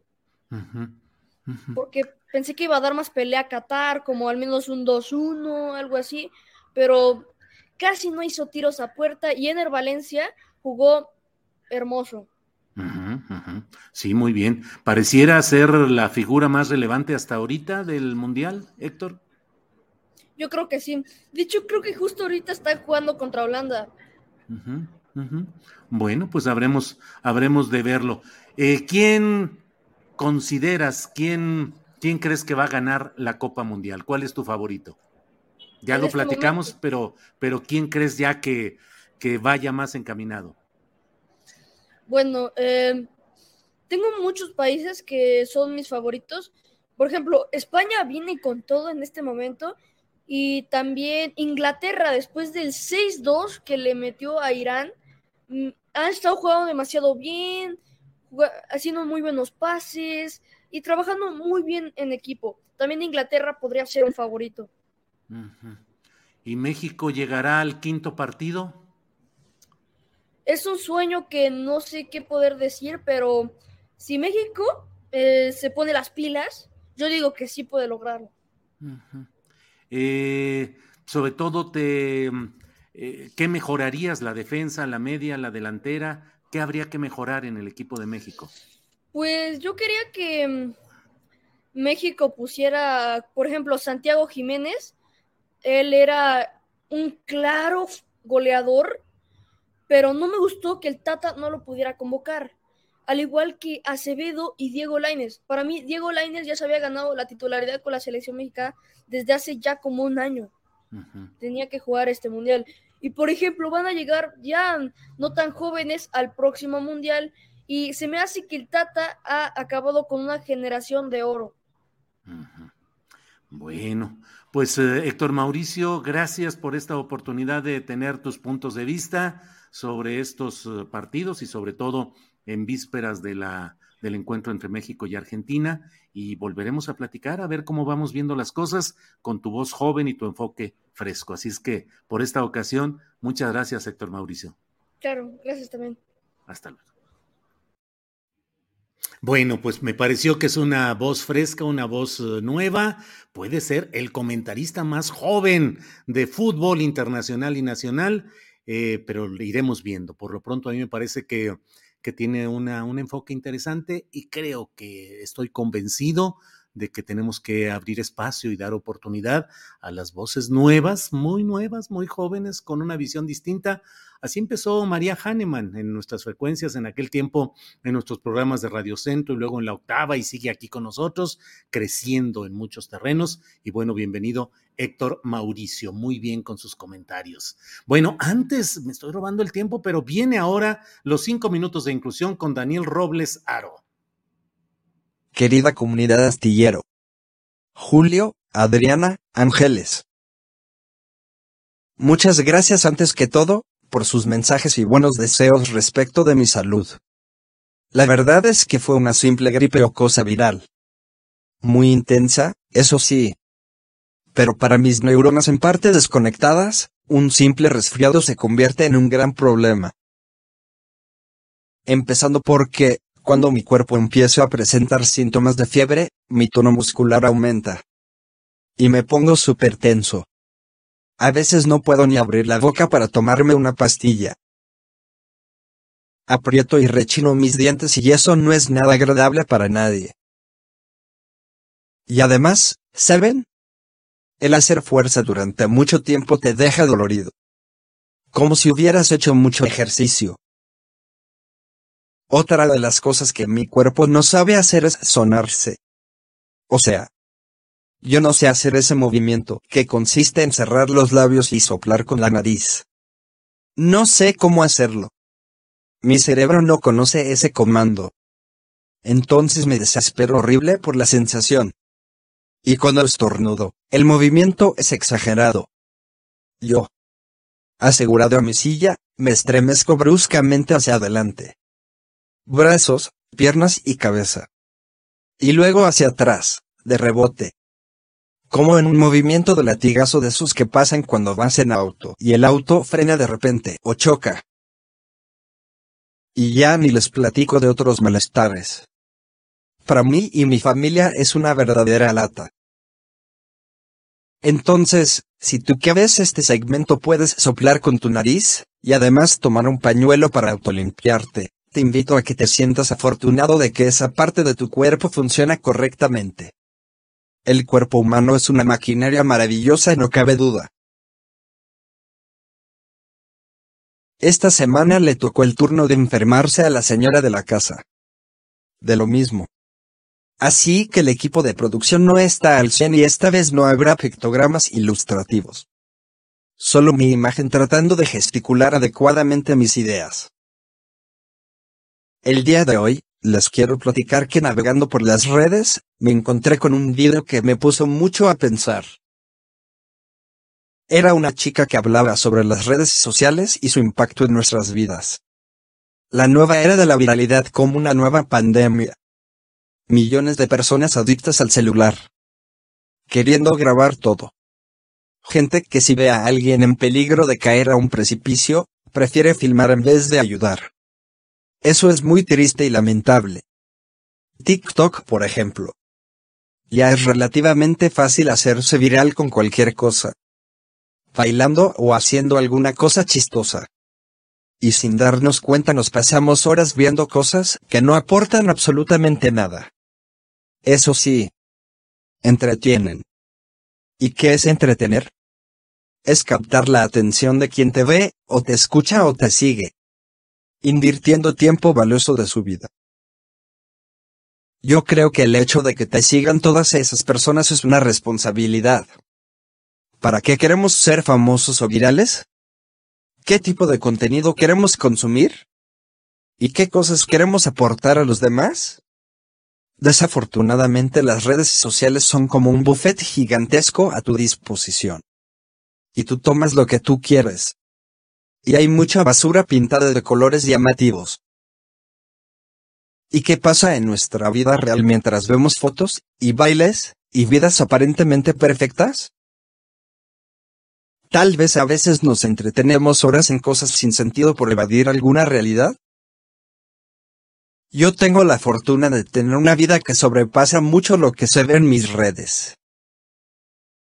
Créanme que son muchas mis vivencias diarias dudas, temores, alegrías, y pequeñas batallas diarias por respirar. Y es literal. Yo no sé si algún día ya no la libre. Pero tuve que aprender que hay cosas que no están en mi control. Y me costó mucho trabajo superar la sensación de vacío y aislamiento que me dejó la pandemia. Y entender que mi labor tiene un propósito. Y que no tengo que postear todo lo que me pasa que mis cinco minutos en el aparador sirvan para algo. Sobre todo para aportar ideas y concientizar. Les invito a pensar ahora mismo en tres cosas que los hagan felices y que no estén en las redes. Seguramente encontrarán más. A lot can happen in the next three years. Like a chatbot may be your new best friend. But what won't change? Needing health insurance. United Healthcare Tri Term Medical Plans are available for these changing times Underwritten by Golden Rule Insurance Company, they offer budget-friendly, flexible coverage for people who are in between jobs or missed open enrollment. The plans last nearly three years in some states, with access to a nationwide network of doctors and hospitals. So for whatever tomorrow brings, United Healthcare Tri-Term Medical Plans may be for you. Learn more at uh1.com. Hey, it's Ryan Reynolds, and I'm here with Keith, co-star of my upcoming film, If, only in theaters May 17th. Do you want to tell people the big news? All right, I'll do it. Sign up now and you'll get unlimited for $15 a month in six months of Paramount Plus Essential Plan on us. Mintmobile.com slash switch. Upfront payment of $45 equivalent to $15 per month. Unlimited over 40 gigabytes per month. Face lower speeds. Videos at 480p. Active Mint customers by 531.24 get six months of Paramount Plus Essential Plan. Auto renews after six months. Offer ends May 31st, 2024. Separate Paramount Plus registration required. Terms and conditions apply if rated PG. Y estoy seguro de que la mayoría de la gran comunidad astillero ya está consciente de que una persona con parálisis cerebral también piensa. Y que los dibujitos que hoy no ven, se llaman pictogramas. Y que son parte de un sistema de tableros de comunicación alternativa y aumentativa. Y sirven también para personas con diversos problemas de lenguaje. Este fue mi choro mareador de hoy. Postdata. La próxima semana es el Día Mundial de las Personas con Discapacidad. El día 3 de diciembre. Hasta entonces, te comparto mis redes. Twitter. Arroba Daniel Robles Mex. Facebook. Daniel Roblesaro. Instagram. Daniel Roblesaro. YouTube. Daniel Roblesaro. Gracias totales. Pues los cinco minutos, seis minutos en este caso de inclusión, de temas de inclusión con Daniel Robles Aro, a quien le agradecemos siempre y le enviamos un gran saludo. Nos robamos unos minutitos y le pido que me disculpen a mis compañeros de la mesa del más allá, que en estos momentos entra en acción. Fernando Rivera Calderón, buenas tardes. Hola, querido Julio, Horacio, Juan, qué gusto saludarlos. Pues muy contento de estar nuevamente aquí en este espacio tenebroso y divertido. Así es. Horacio Franco, buenas tardes. Hola, hola, qué gusto a todos, qué gusto, bienvenido Juan, que, que está supliendo a la diputada Ana Francis Moore, que andaba muy activa ayer, qué buena plática se echaron ayer Julio y, y Ana Francis, felicidades Ana Francis por esa labor que está haciendo con, sobre esta cuestión del vicariato. Del vicariato, sí, así es. Gracias. Juan Becerra Costa, bienvenido que estás con nosotros en este viernes de la mesa del más allá. Juan Becerra Costa. No, pues se me hizo, muchas gracias. Fíjate que pues, no se van a enojar allá la de los, los, los de la mesa del miércoles, pero pues la más fregona es esta, la de los viernes. Me siento muy honrado que me hayan invitado. Horacio, Fernando, muchas gracias. O sea, aquí estamos, en otro, en otro, de otra manera, porque aquí hay mucho más eh, este sentido del humor y lo cultural. Y luego, pues ya sabes que Fernando Rivera Calderón va poniendo la pauta de cómo hay que ir caminando en todo esto. Pero mira, Horacio Franco, ¿cuál es el día que más te gusta de la semana? ¿Cuál es el que más disfrutas? La verdad, híjole, pues es que el viernes, porque tengo la mesa, porque doy muchas clases en el conservatorio. Voy dos veces de, mi casa hasta Polanco, así en la bici, porque regreso a mi casa a la mesa. Y me gusta mucho porque estoy muy activo siempre todos los viernes. A veces hay conciertos, a veces. Y creo que es el día que más me gusta, el viernes, la verdad. Oye, y tengo que decirte antes que nada que felicidades por el Premio Nacional de Periodismo, por ser tan incluyente con este chavito del fútbol, con Daniel Roblesaro. Y bueno, ya les contaré del concierto de ayer de, este, de el, el de Tengo un sueño que hicimos en el auditorio, porque era un chilladero de todo el público increíble. Van a ver lo que, digo, ojalá que lo vuelvan a hacer el año que entra, sí lo van a volver a hacer, pero es un concierto de las comunidades, de todas las comunidades de niños, de todas las clases sociales, de todas las etnias de México. Fue un concierto y una presentación maravillosa. Ya después les contaré. Pero qué padre ser incluyente, qué padre que eres incluyente, Julio. Bravo por todo esto y felicidades por el premio. Gracias a ti, muy amable Horacio. Juan Becerra Costa, ¿qué día disfrutas más de la semana? Híjole, pues depende de qué semana. Mira, antes disfrutaba mucho los fines de semana porque pues, eran mis días francos, pero ya desde hace rato pues, trabajo de harina y huevo. Entonces, este, los viernes, yo creo que los viernes algo sucede, que es el día que menos cansado me siento, eh, que más energía tengo. Este, generalmente me da, se me hacen más largas las horas, hasta tiempo de hacer ejercicio despacito, de preparar lo que tenga que hacer en el noticiario y, este, y, preparar también lo que va el fin de semana en radio. Algo tienen los viernes de mágicos, no sé si sea una cuestión ahí que traigamos desde la niñez, porque los viernes eran el día más feliz de los niños porque empezaba el fin de semana. Y el fin de semana, pues ya no eras feliz porque hacías lo que querías hacer, pero sabías que se iba a acabar en cualquier momento. El domingo era terrible en la tarde. Y más que te ponían no, la tele, Fernando Rivera Calderón, ¿qué hora del día es la más feliz para usted? Pues la hora feliz, como buen este seguidor de José José, querido Julio. Dos de la tarde, tres de la tarde con la botanita y la hora feliz. Siempre hubo una época que disfruté mucho ese horario eh, y bueno, ahora disfruto mucho de las mañanas porque como ya por mi edad pues antes, antes me desvelaba mucho, pero ahora a las cinco y media, seis ya estoy despierto. Entonces barro el patio, este, saco a pasear a Perucho, este, me informo un poco. Entonces disfruto mucho ahora las madrugadas, es una bonita hora del día, así como disfruté mucho las noches también. ¿Barres el patio así en seco, le echas agüita con una regadera o cómo le haces? Básicamente le, le pongo un palo a Perucho y trapeo, porque ya ves que es como de estopa mi perrito, entonces tiene varias funciones en este hogar. Ah. Ahorita le digo que venga a saludar. Órale, sí. Y que venga, que venga, que venga. Sí, sí, que venga. También es la inclusión perruna. ¿Cuál es tu mejor día de la semana? Mi, mi mejor día de la semana es el viernes porque ya terminé de escribir la columna astillero, que la escribo, la última de la semana la escribo el jueves para ser publicada el viernes. Y los viernes ya nomás hago esta transmisión, luego la de la videocharla astillada en la nochecita, que a veces la grabo, pero ya a partir del viernes, ya después de esta mesa, ya estoy yo, que ya como chino libre, hasta el domingo. Entonces sí es el viernesito, sin lugar a dudas. Eh, Horacio, ¿qué porcentaje crees tú que del tiempo que duermes corresponda a tus sueños y si los recuerdas? Pues muy buena pregunta, ¿eh? Muy, muy buena pregunta. Yo la verdad, como trato de dormir siempre de 7 a 8 horas, me duermo a las 9, más o menos, 9 y media, y me despierto como a las 4, mm, 4 y media, 5, ¿no? Y, este, y, de esas horas, ya, ah, ya son labores propias de mi edad y de mi sexo, me levanto una, una vez al baño, más o menos a las 2 de la mañana, y me vuelvo a dormir. Y este, y, lo que puedo decir realmente es que siempre, esto, o sea, después de esa hora de, de las 2 de la mañana, ya estoy en la fase REM soñando muy profundamente. Yo creo que de lo que me acuerdo son unas dos o tres horas más o menos de lo que, de lo que, de lo que me acuerdo de la fase REM, ya de, de la fase de soñar profundo, ¿no? Y, a veces no, a veces incluso como yo concilio muy fácil el sueño cuando estoy cansado, este, por ejemplo, me acuesto a dormir a una siesta, por ejemplo, a las 5 o 6 de la tarde, eh, eh, y, duermo 20 minutos y empiezo a soñar, o sea, empiezo a soñar cañón así, y, y de repente ya a los 10 minutos ya me acuerdo de lo que estaba soñando. Entonces, como que mi mente es muy rápida para eso.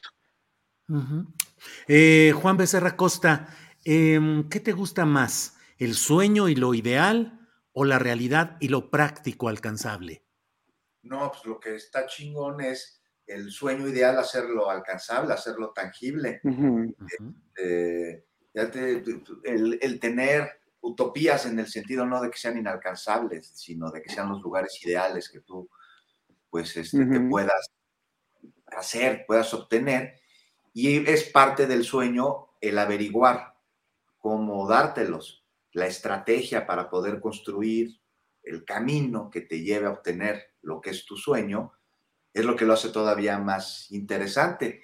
Y el reto, y que no se quede nada más en la fantasía y en lo onírico, sino que vaya a la construcción y para eso pues, hay que tener mucho cuidado con cuáles son tus sueños o tener muy claro, ¿no? No cuidado, sino tener muy claro cuáles sueños son alcanzables y cuáles son ensoñaciones nada más para irte a dormir y, que induzca este, esa ensoñación el sueño que quieres tener, porque si no se puede tener vida real y tangible, pues a través de los sueños mientras estás dormido, pues tal vez sí lo puedas alcanzar. Es parte, es parte de por qué soñamos, ¿no? Es, una, un psicodinamismo que tenemos las personas este, para funcionar de mejor manera y este, el tener los sueños, por eso soñamos que volamos, o por eso tenemos pesadillas, o por eso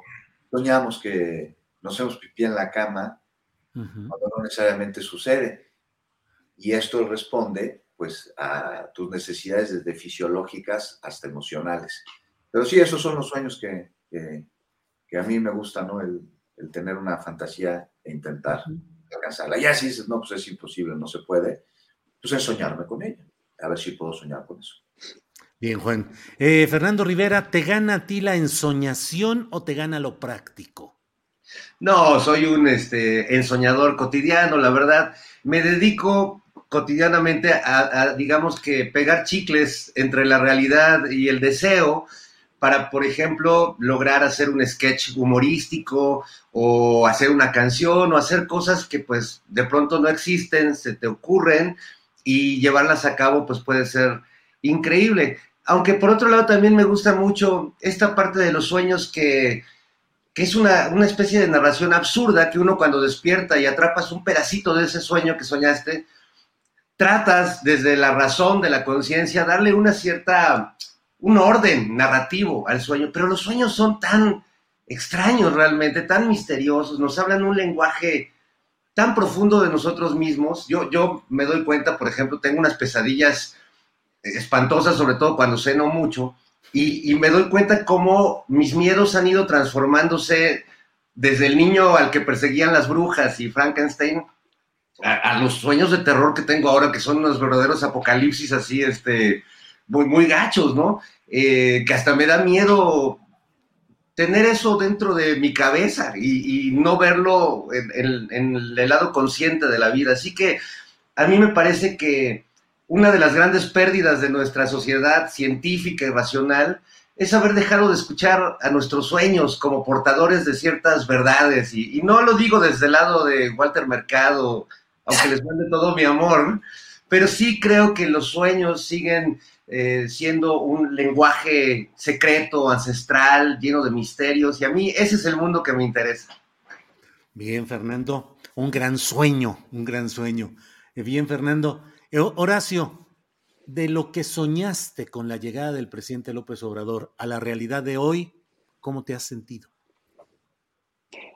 Fíjate que tengo sentimientos muy encontrados y muy encontrados por muchas cosas que yo pensé que se iban a poder hacer en este sexenio, ¿no? Y que después de cuatro años veo que, eh, eh, que no se han hecho, pero son las mínimas. Y no me esperaba que hubiera, por ejemplo, esta fortale este fortalecimiento de la moneda, este fortalecimiento de la economía, ¿no? Pensé que le iban a poner todavía, o que, que, que iba a haber más piedritas en el camino, ya sea puestas por este gobierno o por los detractores, ¿no?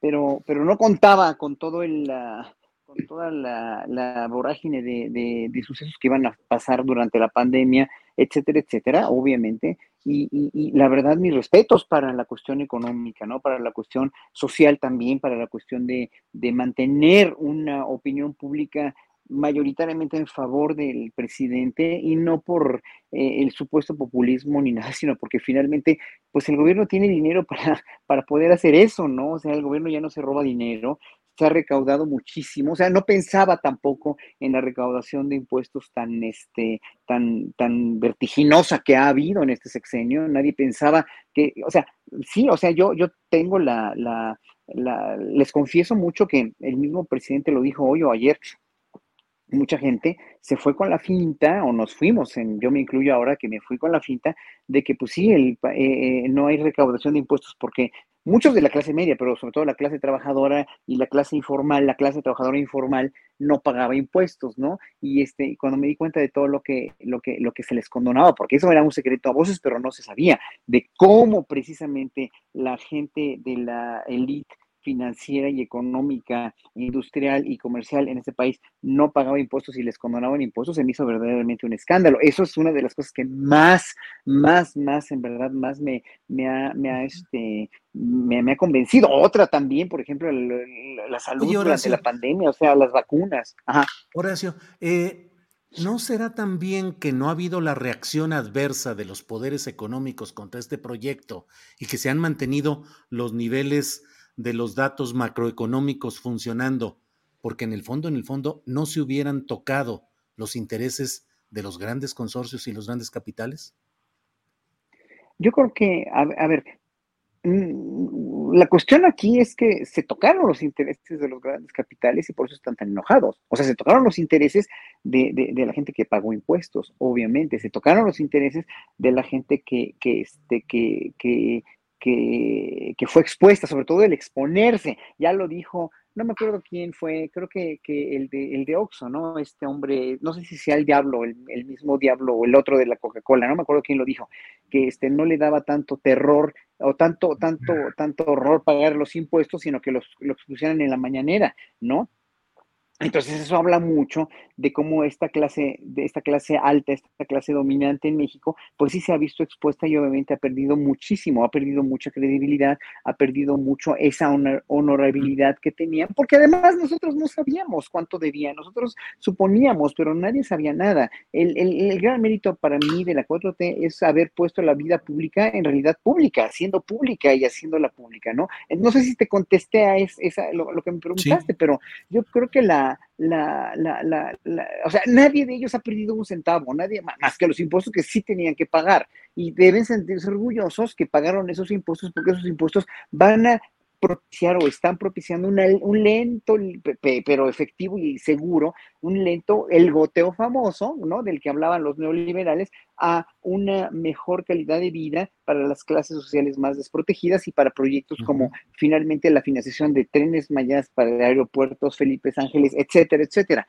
Entonces, yo creo que si está funcionando. La cuestión es que mientras no te quieras dar cuenta como, como, como clase mediera o como aspiracionista o como pueblo o como lo que sea, de todo esto, de que, que enuncia, aparte de otras muchas cosas, el te digo, te decía de la salud, lo, lo, lo, que, lo que sabemos que ha logrado. ¿Cuáles son las deudas? Hay muchas deudas todavía, pero esas deudas se van a saldar poco a poco, sí y solo sí. Eh, yo creo que eh, en primer lugar, la Fiscalía General de la República, a cargo de, de Gers Manero, empieza a trabajar como debe trabajar, y otras muchas cuestiones también de otras secretarías también, y de lo que estaban, lo que estaba hablando la compañera, la compañera de Sinaloa sobre lo del amoníaco y todo, ¿no? O sea que en el, dentro del gabinete del gobierno federal haya menos, en un momento dado, mucho más información y mucho más que, que, de veras se, saquen todas las cartas sobre la mesa, ¿no? Bien, Horacio, gracias. Juan Becerra Costa, entre el sueño del 2018 y la realidad de hoy, ¿cómo van tus eh, valoraciones, tus estadísticas, tus déficit y tus superávit? Pues mira, sí, sí está padre verlo como en este ejercicio, ¿no? Del sueño, de cuando se gana, que se cumplió un sueño, ¿no? Cuando salimos a votar y, ganó Andrés Manuel y, decíamos, oye, y de este sueño no nos iremos a convertir en una pesadilla porque teníamos la todavía reciente, 18 años, experiencia de quienes votaron por Fox creyendo que habría una alternancia. No sé si se acuerdan que le gritaban en el Ángel de la Independencia el día que se iban a conocer los resultados. No nos falles, no nos falles, no nos falles, sale Fox, no les voy a fallar. Y, no, ya, ya, que sucede. Hubo alternancia y que sí falló y que incluso hubo personas de izquierda no solo votaron por la derecha en México, sino que se unieron al proyecto de Vicente Fox creyendo justo en esa alternancia que no se dio. teníamos un gran sueño, había suspicacias, sin duda alguna, sobre todo por la maquinaria que se busca este, aboler, una maquinaria poderosísima, una maquinaria que no solo tiene que ver con el gobierno, sino con los poderes fácticos que continúan aliados con ellos, que ya no están en el gobierno. Entonces, un sueño, y un sueño del que uno no quería despertar. Hoy, en retrospectiva, viéndolo cuatro años después, Julio, pues es, te das cuenta de que ese sueño continúa siendo un sueño pero que existen las condiciones para que cada quien desde su propia trinchera abone a que se realice. Que quiero decir que se están construyendo los cimientos, los veo. Falta mucho sin duda alguna. La transformación no se da como generación espontánea, ya hablabas Horacio de los oxos, ¿no? Como ellos, que un día caminas por una calle, no hay nada y el día siguiente ves y hay un oxo y como que aparece así, ¡pum! Igualitos todos. No, la transformación es muy, muy distinta, hay que construir las bases, hay que construir los cimientos, como hablábamos alguna vez contigo, Julio, son como varas de bambú que los siembras y tardan mucho en que los veas. ¿Por qué? Porque están creciendo hacia abajo. Pero nomás construyen sus cimientos y vámonos para arriba, rapidísimo, y no, no hay quien los pare. Hay muchos pendientes que siguen formando parte de una pesadilla, como la violencia, sobre todo esta violencia normalizada, este, esta violencia que justo la Francis este, ha señalado y está, trabajando en el Congreso de la Ciudad de México para eliminar la violencia picaria, este, que además con una este, resolución ahí que todos los partidos van a votar, nadie ni siquiera se va a abstener. Pero no solo eso, o sea, Estamos viendo el sueño. Pregúntaselo a todos los niños que tienen una beca. ¿Qué onda con su sueño? ¿Sí van, no van? Aunque hay algunos que dicen que son políticas clientelares, pues ¿cómo van a ser? Cuando tú elevas un programa a rango constitucional, eso trasciende sexenios, trasciende partidos, trasciende gobernantes. Pregúntale a las personas que están recibiendo los apoyos y a las personas que de manera indirecta reciben esos apoyos a través de la derrama económica o una zona olvidada históricamente como la del sureste, que se está construyendo el tren Maya para llevar justo progreso, para llevar derrama económica, para que dejen de estar olvidados. Ahora pregúntale también a aquellas personas que han visto esos intereses en detrimento de la nación, ilegales incluso, que se han venido abajo cuál es su pesadilla. Y, este, y de ahí te vas a la oposición, a la oposición que vivía en, un sueño para ellos, para muy, muy, muy pequeños ese sueño, en el sentido de que además era increíble que estuviera sucediendo algo de esas magnitudes, ese robadero este descarado en el que utilizaban los recursos públicos asumiendo que era su derecho, usaban helicópteros, aviones, vamos a invitar a nuestros amigos a las casas de formatura, ponernos unas borracherías ahí. Y normal, ¿no? Normal. Pregúntales ahora qué pasó con ese mal sueño que tenían y si es una pesadilla el que se esté buscando tener un programa de austeridad precisamente para que las dependencias no gasten de más y para que ese dinero se dirija a donde se necesita, como por ejemplo comprar las vacunas del COVID. Entonces, pues, es un sueño al que uno despierto, Julio, y, este, y al que todavía le falta construir muchísimo. Bien, Juan. Eh, Fernando Rivera, ¿cómo ves esta, esta ecuación que estamos planteando, esta circunstancia, correlación, sueños, pesadillas, eh, lo que esperabas en 2018, lo que hay hoy? ¿Cómo ves las cosas, Fernanda? Bueno, coincido con Juan en estos dos lados, ¿no? El lado de de la parte pesadillesca que no cesa, ¿no? Que venimos arrastrando desde ya muchos años y que pues las políticas de seguridad del presidente tampoco y no era posible que tuvieran un resultado así contundente de un año a otro, o sea, eso es un proceso muy paulatino y es difícil estar satisfechos ante lo que ha pasado ahí. Por el otro lado del sueño, bueno, para mí el hecho de que simplemente se lograra eh, el triunfo de, el movimiento encabezado por López Obrador fue realmente un sueño hecho realidad y no por el tema de López Obrador en específico, sino porque creo que era un sueño eh, o fue un sueño colectivo eh, de millones de, mexicanas y mexicanos que sentimos que, con ese voto y con ese triunfo, pues se terminaba la gran mascarada de nuestra transición democrática fallida, ¿no? Donde nos vendieron que, México se hizo democrático cuando ganó Vicente Fox eh, y cuando se siguieron pasando el balón entre el PRI y el PAN, cuando eso realmente nunca implicó una transición democrática y al contrario, eh, esos tres últimos sexenios, digamos, entre PAN y PRI, pues terminaron de corromper por completo, de, pudrir por completo el, sistema político y las estructuras políticas. Y era una gran mascarada. Entonces a mí me encantó que comenzando este periodo de la 4T con un líder tan particular, con tanto arrastre eh, y con una figura mucho más allá de lo político, pues haya logrado que, se quitaran las máscaras todos y que lo que llaman ahora la polarización, más bien que viéramos a quién teníamos al lado, eh, porque ya sin esas máscaras, pues incluso muchos que se decían nuestros amigos ya no son nuestros amigos, incluso algunos son nuestros enemigos, ahora simplemente por, por dejar ver nuestro verdadero rostro político. En mi caso nunca, nunca este, lo, he ocultado, aunque sí ha venido transformándose mi, postura política a lo largo de los años, un poco la experiencia ayuda a no caer en, las mismas trampas y creo que algo que me gusta de, lo que ha sucedido, más allá de eh, logros eh, muy claros en, términos de salario, de economía.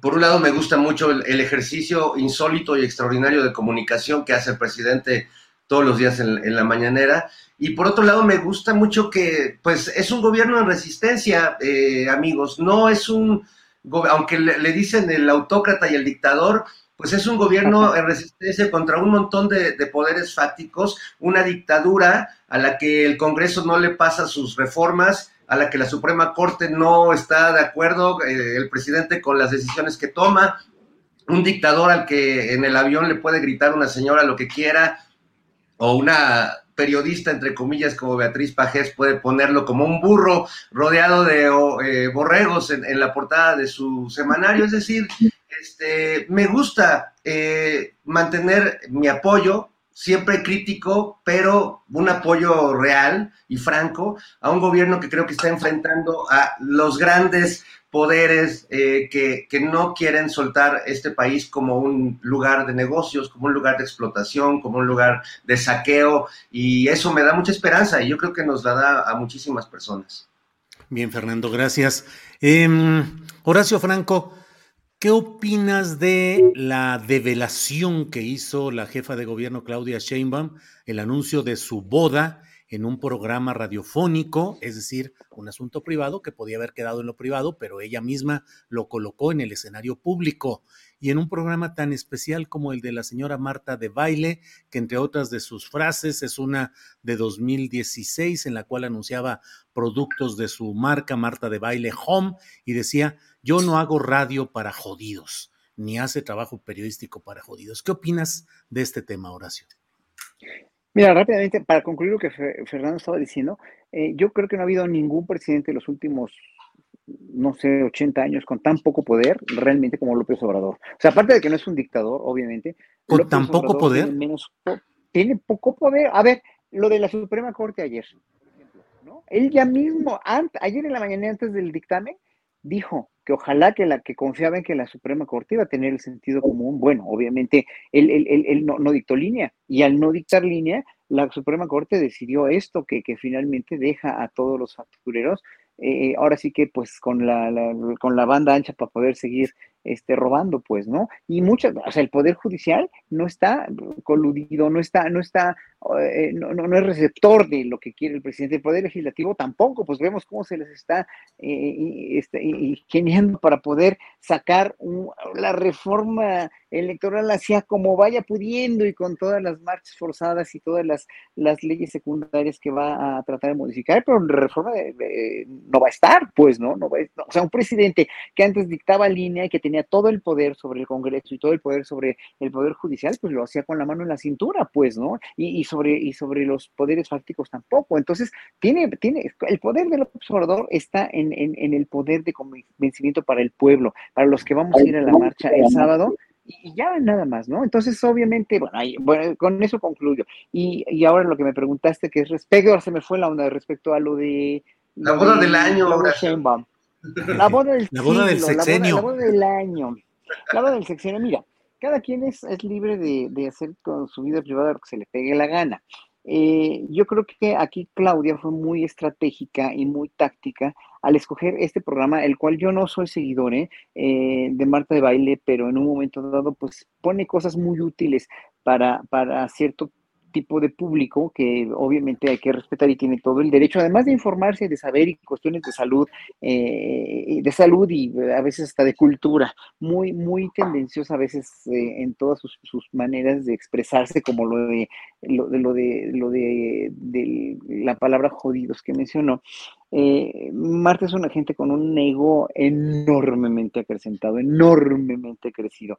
Eh, es, es, una persona eh, sí, muy inteligente, pero muy dura, además, muy dura. Y con este toma de sí, cuenta vientes, los que no sé qué, no sé cuánto, así con esa autoridad con la que habla, a mí no me gusta, a mí no me gusta, pero es una persona muy inteligente, es muy inteligente y es muy, este, muy táctica, tiene una táctica de comunicación muy, eh, muy buena. Incluso Ana Francia lo decía ayer, ¿no? Incluso a las, a las mismas reinas chulas, pues les dio un, un, un espacio para, para publicitarlas cuando no tenía nadie quien les echara una mano. Bueno, eso habla bien y habla no también de Marta de Baile como comunicadora, sus, sus que veres tiene. Ahora, la, jefa de gobierno, obviamente sabe perfectamente a qué programa ir para eh, este, develar esto, sabe perfectamente que todo de aquí en adelante, como ya es una de las corcholatas y la más alta en las encuestas corcholatescas, pues obviamente va, va, va, tiene una técnica de comunicación muy estratégica. Ojalá que esto... Pero estás diciendo pues que la boda fue usada en un sentido político. No, no, no, no, no. No, en un a ver, lo político tiene que ver con lo personal. ¿Mm?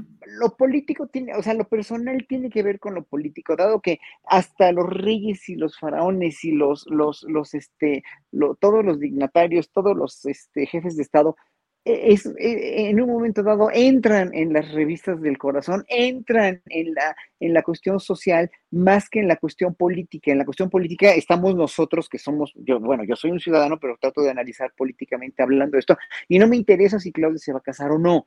No, no, no, o sea, qué bueno, qué, qué bueno que, que, que, lo haga si quiere hacerlo, ¿eh? y, ojalá que sea una boda, estoy seguro que sí lo va a hacer, porque si no se echaría la soga al cuello, una boda muy chiquita, una boda muy privada, etcétera, etcétera. Pero obviamente toda esta gente de carne y hueso, porque son de carne y hueso y porque lo mismo come, caga y mea y orina y, tiene sexo, obviamente, y, procrea, toda esta gente como López Obrador, como Claudia Sheinbaum, como todos, con el secretario de Gobernación, como Monreal, son seres de carne y hueso con una vida privada y con una vida este, eh, pública. Esa vida privada, ¿no? Se tiene que exponer o se puede exponer de una manera muy eh, táctica y sobre todo en un programa con la, como lo de, de Marta de Baile, pues sí, o sea, lo hizo y, yo no digo que esté mal, y yo no digo que, bueno, tanto, se va a casar, que se case, pues, ¿no? Pero yo digo que es una táctica nada más para finalmente que la gente se entere de que es un ser de carne y hueso y que tiene, que tiene su, su, su, su, su boda en puerta y ya. O sea, si se va a relacionar esto con la política, pues obviamente que no, no, no tiene cabida. Para mí no tiene cabida porque finalmente es su vida privada y no me interesa con quién esté casada o qué es lo que haga, si va a ser la presidenta o si va a ser el presidente Monreal, o si va a ser el presidente Adán Augusto o si va a ser el presidente eh, Ebrardo, quien sea, ¿no? Pues cada quien tiene su vida privada y ya, y lo pueden usar en cualquier lugar, ¿no? Como Peña Nieto usó también, eh, y muy reprobable, porque esa, esa sí era una boda ficticia, era una boda comprada con la señora Angélica Rivera, que finalmente pues luego se desenmascaró, ¿no? Aquí Claudia yo creo que es genuina, aquí Claudia supo a dónde ir, aquí Claudia fue muy, muy pertinente en en anunciarlo en esta, en este, en este portal o en este, en este noticiero de radio, que es además muy visto por gente que no apoya la 4T, que es muy escuchado por gente de clase media, de, de, de, de, por muchas, muchas mujeres, sobre todo muchas mujeres, ¿no? Porque es la hora de la, del sexo femenino, un programa dirigido a las mujeres, ¿no? Ah, que, que finalmente obviamente no están para nada con la 4T, no están con el profesor y ven el lado humano, podríamos decir, de Claudia Sheinbaum. Yo, yo hasta ahí es lo que puedo decir. Bien. Eh, Juan Becerra Costa, ¿qué opinas de este tema que yo lo he abordado y siempre digo, los asuntos de la vida privada quedan en lo privado, pero salvo cuando el personaje público los pone en el propio escaparate público, como es este caso. Y bueno, yo sigo pensando que hay una incongruencia en cuanto al uso de espacios periodísticos que son adversos a tu corriente y a tu pensamiento para ir a anunciar algo que es, debería guardarse en el ámbito absolutamente íntimo. Pero, ¿qué opinas, Juan? No, pues una boda no se puede guardar en el ámbito íntimo cuando es la boda de una persona pública, porque eso, que es pública. Si la jefa de gobierno de la Ciudad de México decide junto con su pareja contraer matrimonio y lo hacen y se casan, es algo del que los ciudadanos nos vamos a enterar, tenemos que enterar. Y fue una entrevista, mira, yo no, no, nunca, la verdad, nunca he visto el programa de, este, de Marta. Eh, creo que nada más no se ve, creo que nadie lo ha visto, ¿verdad? porque es de radio, más bien no lo he escuchado. Este, porque yo escucho noticias por, por, mi chamba, Julio, no puedo dar así el lujo de estar escuchando cosas, entonces pues estoy cazando noticiarios y mesas de análisis. Este, y bueno, pues sí, se hizo inmediatamente viral la noticia. ¿Qué te puedo decir? Julio le preguntan por su vida sentimental y dice, pues me voy a casar. Y se va a casar con su pareja, que creo que ya tienen muchos años juntos, ¿no? Pues, ¿Ya para qué se casan? Yo lo he dicho, a mí me hubiera encantado la reivindicación de una mujer independiente que llega soltera con su pareja a la candidatura y a la presidencia si es que ganara. O sea, me parece más... Y no solo es política, es una persona, como decía Horacio, y tiene ya buen rato con su pareja, y si los dos deciden contraer matrimonio, sus razones tendrán, esas sí no, no nos las tienen. Sí, pero ¿por qué anunciarlo en un programa en el cual se narra a detalle toda una historia de amor y en un espacio que te es particularmente adverso? Pues ¿Por, qué no, lo anunció en Astillero Informa? Claro, aquí estábamos puestísimos de inmediato. nos lo hubiera dicho en Fórmula, en la noche, en el noticiario de la noche, pues a mí me hubiera encantado, Julio. O que nos enteráramos luego de que hubo una ceremonia privada en la cual se casó, como ha sucedido en muchas ocasiones, ya se casaron. no le nada, nada de malo, Julio, como tampoco le doy mayor trascendencia que la que me parece que tiene, y lo dijo en un espacio, es que, es que no es afín a la 4T pues, hijos, hay que hablarle a todos, ¿no? Y si no es afín a la 4T, ¿qué crees? Los afines a las 4T nos enteramos en tiempo real de que la jefa de gobierno y su pareja tienen intenciones de casar. O sea, si lo hubiera anunciado con Carlos Loret, hubiera estado también bien. Pues no sé, no creo que le hubiera dado una entrevista a Carlos Loret, porque Carlos Loret manda, pide las preguntas, todo es grabado y todo es montaje. Digo que no conozco a Marta de Baile, jamás he escuchado su, su programa, pero no dio una información de sensible de Estado, este, no dio a conocer un programa, una acción, le preguntaron sobre su vida sentimental y dijo, ah, pues sí, tengo pareja y ¿qué creen? Me voy a casar. No sé si la entrevista estaba pactada para hablar de ello. A lo que vi me pareció muy natural y sí, me hubiera gustado mucho que nos lo diera aquí con Astillero o en Fórmula. La verdad, sí, ay, cómo no nos lo dijo. A nosotros que la queremos mucho y que, pero bueno, ahí salió de manera espontánea. ¿Qué te puedo decir, Julia? Que, que, viva el amor. Estoy muy contento porque pues siempre el amor es algo bonito y vivir en pareja es maravilloso y compartes y te acompañas y qué bueno que tengamos una jefa de gobierno que en el lado emocional esté muy bien porque esto también tiene que ver con sus funciones este, laborales, influye enormemente si emocionalmente estás contento, estás acompañado, ya si estás enamorado muchísimo más, haces las cosas más motivado y si llega a ser presidenta de la República, pues qué bueno que, tiene, que tenga alguien que la acompañe y alguien con quien pueda platicar de otras cosas que no sea la grilla y la cotidianidad del ámbito político y que puedan, pues no sé, ir a ver Netflix. A ver, yo, yo, yo quisiera, este... A, ver, Fernando. Primero, decir que el tema eh, de entrada, personalmente, me da mucha envidia, porque, o sea, no entiendo cómo la gente se enamora y, y viven juntos y tienen historias felices, y yo aquí, en la radical soledad, con, con Perucho mirándome a los ojos en silencio, yo te puedo contar, monocordio, un día nos echamos, pero me invitan los mezcales, mira, ya casi 20 años de casado y así. Sí, necesito, bueno, eh, lo veo con, profunda envidia, digo, ¿cómo le hacen? A Claudia, que se ve que tiene más trabajo que, que nosotros, ¿en qué momento se da ese espacio? Pero ahora, lo que no coincido tanto con Juan es que a mí sí no me parece muy espontáneo ir justo al programa de Marta de Baile y que casualmente anuncies tu boda ahí, que es el programa que desde hace muchos años en la radio, pues organiza grandes bodas, es un programa muy seguido por ¿De qué iban a hablar, personas... Fernando? No creo no, no, pero me parece de derechos o de cosas constitucionales con Marta de baile. Exacto, no, no me, solo, solo me deja la inquietud de qué sigue, eh, Juan, Horacio, Julio. Vamos a verla en la portada de Lola, presumiéndonos su vestido. No, vamos, o sea, vamos a entrar en un proceso de frivolización como lo vivimos con Peña Nieto. La verdad es que creo que tengo eh, buenas razones para desconfiar un poco, porque si hemos vivido este proceso de eh, vamos a hacer público el matrimonio antes de la campaña, o sea, lo hemos vivido de mala manera. Me, me cuesta trabajo creer en la espontaneidad y no porque dude del, del, de un amor real, ¿no? Y de una pareja que, pues, que llevan muchos años, como, como ellos mismos lo han, lo han comentado. Me parece que además en un sexenio donde las bodas han sido una manzana de la discordia y me voy a César Yáñez o a Santiago Nieto, eh, pues bueno, creo que es un tema interesante y que va un poco más allá eh, de, la, del mero espacio de Marta de Baile, o sea, realmente va a ser una manera de hacer política, o sea, ahora que vimos a Ebrard con el burro Van Ranking, o sea, ¿a qué, a qué público le quieren llegar o qué, o a quiénes de sus votantes quieren perder, ¿no? Bien, Fernando. Yo, yo, eh, nada más rápida, rápidamente, rápidamente. Yo nada más rápidamente. Mira, eh, la, la, cuestión, me estoy, ah, ya, ya, ya se, había eco, pero ya se quitó. Bueno, eh, ¿qué hubiera pasado si, imagínense que Claudia Sheinbaum es la corcholata escogida, ¿no? Para Morena. Y se casa en ese momento, ¿qué es mejor? ¿Qué fue mejor? Que se casara ahora, que es una de las posibles candidatas, ¿no? De los posibles candidatos, o que se casara ya en campaña. Hay que, hay que analizar eso también.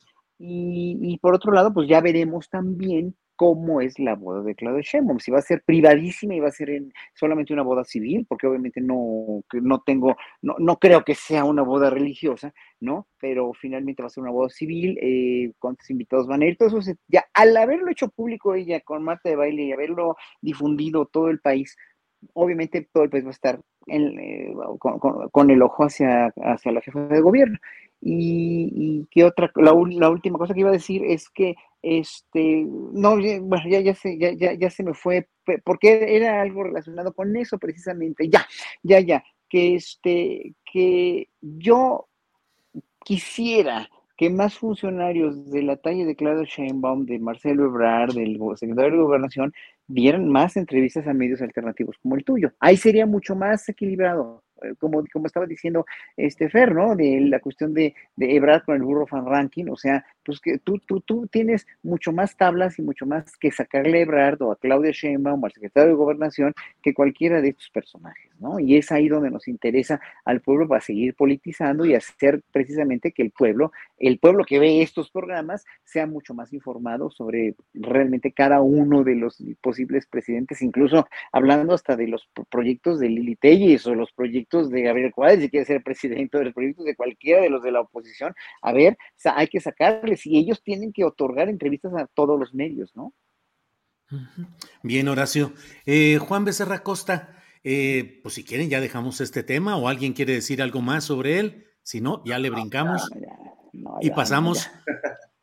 que vivan los novios. Que vivan. los novios, que vivan los novios. Oye, que nos inviten, porque ya si lo hace público ya nos enteramos. ¿A qué no, no podemos caer en los excesos, Fernando? no más. no, no, no, Sí, sí, nomás, nomás poquito, sin duda. Eh, además, digo, no, no podemos cerrar los ojos, creo yo, al hecho de que hay una asesoría de propaganda política de Antoni Gutiérrez Rubí, experto catalán en asuntos de comunicación política para campañas electorales, que tiene ya meses que está al frente de manejar imagen y proyecto de Claudia Sheinbaum. Digo, eso es reconocido lo de Antoni, Antoni Gutiérrez Rubí, consultor catalán, experto en campañas electorales y manejo de imagen. Bueno, Juan Becerra Costa, ¿quién va a ganar el mundial, pues? Pues México. ¿De veras? ¿De veras? ¿Cómo, ¿Cómo, has visto el comportamiento de los mexicanos allá en Qatar, sobre todo que no han tenido tanto acceso al alcohol? ¿Se están portando pues mejor o qué onda? Se las ingenian, ya me contaron por ahí unos conocidos que andan por allá que siempre se las van a ingeniar. No sé, los mexicanos siempre nos encontramos la manera de pasarla bien donde estemos y tenemos una capacidad de adaptación increíble cuando nos conviene o, cree que o creemos que nos conviene a lo que queremos con nuestros intereses. Mira, es un mundial, hijos, ahora sí fue para ricos, ¿eh? porque irse a Qatar sí está muy complicado. La reventa, están los boletos para el partido de mañana. Ayer en la noche ya estaban en los mil dólares, este, los más, los menos, los menos caros, los, más accesibles. Este, cientos, si no es que miles de mexicanos eh, pues que van a divertirse, se la van a pasar bien. ¿Hay restricciones? Claro que las hay. Algunos estamos esperando en barcos, ¿sabías? Se esperan en barcos y cruceros, y en los cruceros, pues se van a aguas internacionales con unas guarapetes impresionantes y ya regresan a los partidos. Así está el nivel de adaptación etílico y el nivel económico para cumplir con estos caprichos burbujeantes etílicos que pues muchas personas ven al mundial como algo íntimamente relacionado con el alcohol. Podríamos eh, hablar con un especialista muy interesante en adicciones sobre cómo muchas personas ven al fútbol y al alcohol relacionados. Si les pones un partido y no le inflan, entonces no disfrutan el partido, le falta algo de lo que ellos consideran que es la experiencia y entonces estamos ahí hablando ya de una necesidad de ingerir la sustancia para poder estar, lo que habla ya de una adicción y de una enfermedad que es el alcoholismo. Pero más allá de eso, pues, han hecho escándalo, han hecho ruido, pues, las bromas, algunas este, pues, no simpáticas para mi gusto, pero ¿quién soy yo para amargar la risa de otras personas que sí les parecen simpáticas? este, y del fútbol, pues bueno, pues esperando el otro día estaba viendo una primera plana de la afición de México en el Mundial de Argentina, en el que el entonces director técnico dijo que ni con 22 jugadores hubieran podido ganar. Lo que quería decir, dijo al entrenador, que México había jugado a su nivel. Esperemos que esto no se repita y que no pase. Hemos estado acostumbrados en los mundiales a que México empata uno, gana uno y pierde uno. Y con eso, milagrosamente le alcanza para pasar a un siguiente partido del cual ya no pasa ahí se queda. Va a ser difícil que pueda pasar, yo creo que al partido de octavos de final. Me parece que Argentina mañana va a salir a matar, se los pide su afición, se lo pide su entrenador, se lo pide su orgullo, que no es menor el orgullo de los argentinos. Es algo bastante mayor, son personas muy orgullosas de su patria, de su identidad y del fútbol, está intrínsecamente relacionado con la cultura en Argentina. Y pues este, habremos de ver cómo se prepararon los jugadores mexicanos con mentalidad. Yo siento que Argentina tiene algo que la selección nacional no, que es buen fútbol y delanteros. Decía por ahí Juan Villoro, ¿no? Que México tiene un problema de, los grandes problemas son el problema de economía, el problema de seguridad y la falta de delanteros en nuestro país.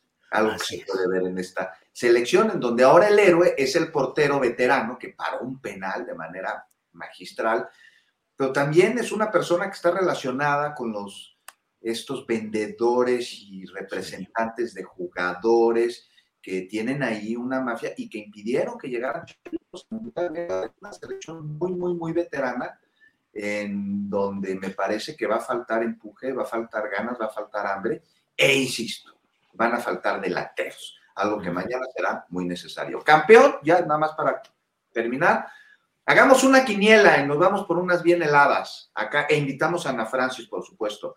Yo voy, si Dinamarca no gana el mundial, les disparo una chela a cada uno de ustedes y a Ana Francis. Si Dinamarca no gana el mundial. Bueno, pues ya, ahí lo anotamos, que así sea.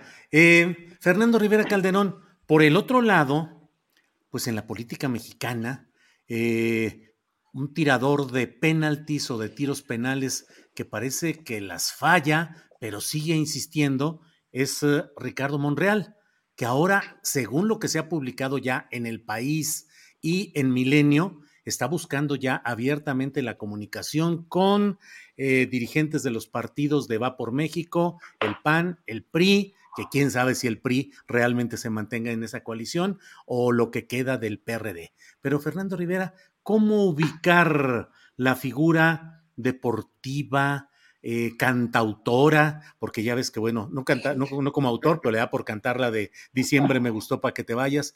¿Cómo identificar la figura eh, folclórica de Ricardo Monreal, Fernando? Bueno, ha ido construyendo eh, poco a poco, Ricardo, ya creo que ya lo habíamos platicado un poco aquí, pues un, nuevo género político, literario, humorístico, que es el monrealismo mágico, que... sí, sí, sí, este, podría escribir él su propia historia así a la García Márquez, donde él se ve pues como un estadista de cuya palabra y voto depende el equilibrio de la nación, y cuyos actos tienen una repercusión cósmica y tiene muchos enemigos que todo el día pensamos en él. Y, entonces, eh, me encanta cómo, cómo se ve a sí mismo. Eh, lo que pasa es que volvemos a, la realidad y el deseo, pues el choque de Monreal con la realidad es durísimo, ¿no? Este, por eso prefiere tener cerca a Gibran y a gente que lo mira así con, con ojitos de, de, borreguito a medio morir, porque este, la realidad le confronta cuando se da cuenta de que pues no es alguien que veamos como un candidato factible a la presidencia eh, y que pues verse a sí mismo no basta, ¿no? Este, digo, yo también me puedo ver muy guapo al espejo, pues salgo a la calle y la realidad y mi soledad, Julio, me, me le recuerdan, me recuerdan, este, no podría ser Monreal, no podría practicar el monrealismo mágico. Y eso, Fernando, que cada que hablas de tu soledad y demás, salen muchas tiradoras diciendo, Fernando Rivera, aquí está tu charra negra. Es plan con maña, Julio, es está volviendo una estrategia de ligue. De eso me doy cuenta. Bien, Fernando. Horacio, en, el, en la mesa del más allá anterior, hablaste sobre una entrevista con Raúl Tortolero, que es eh, dirigente de organizaciones eh, católicas, dirigente del Ejército Cristero Internacional, y de ahí salió eh, una serie de palabras en las que tú dijiste me gustaría debatir, y ya Raúl Tortolero ha aceptado para que este martes, aquí mismo en Astillero Informa, se dé a la una de la tarde este debate entre tú y Raúl Tortolero.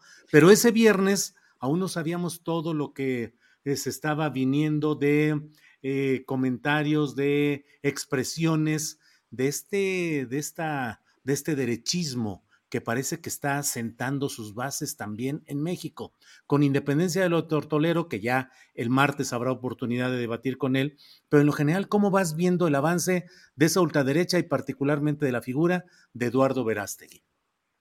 Bueno, eh, primero déjame decirte que, que, lo que pidió Tortolero de, de, hacer el debate, o sea, creo que no sabe con quién va a debatir, porque yo siempre he sido muy respetuoso, jamás de nuestro públicamente, jamás exhibo públicamente, y menos en un debate. En un debate se tienen que debatir ideas en tres minutos, él pidió tres minutos, yo encantado. O sea, yo pedí el debate y yo ofrezco finalmente un debate respetuoso, porque siempre he sido muy respetuoso, estoy acostumbrado, tengo una cultura del respeto por por la gente con la que trato, ¿no?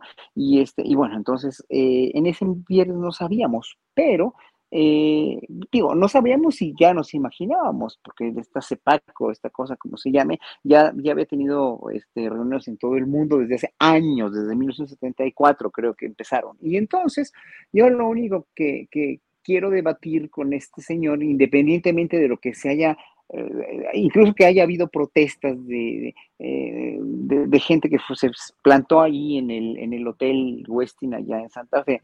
Eh, lo que yo quisiera plantearle nada más es cuáles son los, los cuáles son los principios en los cuales, cuales ellos o él en la entrevista, no, yo voy a dejar al lado lo de la, la política, más bien la inclusión de la ultraderecha eh, religiosa en la política laica de un Estado laico como es México, lo cual ya con el pez en el inmiscuido en la 4T y en las elecciones de 2018 me pareció bastante bizarro, nunca estuve de acuerdo, ¿no? Incluso cuando era yo diputado constituyente, me, cuando empezó a hablar este señor del pez que quería, eh, cuando, cuando le tocaban a todos los presidentes hablar, él, a los presidentes de los partidos, empezó a decir que lo que quería el pez para la Ciudad de México era una ciudad totalmente, total y netamente cristiana, cristianizada. Yo en ese momento fui el único, ¿eh? me paré de mi curul y me fui, o sea, y todo, y, y para los ex profesores me paré y me salí por adelante, o sea, no, no me interesaba oír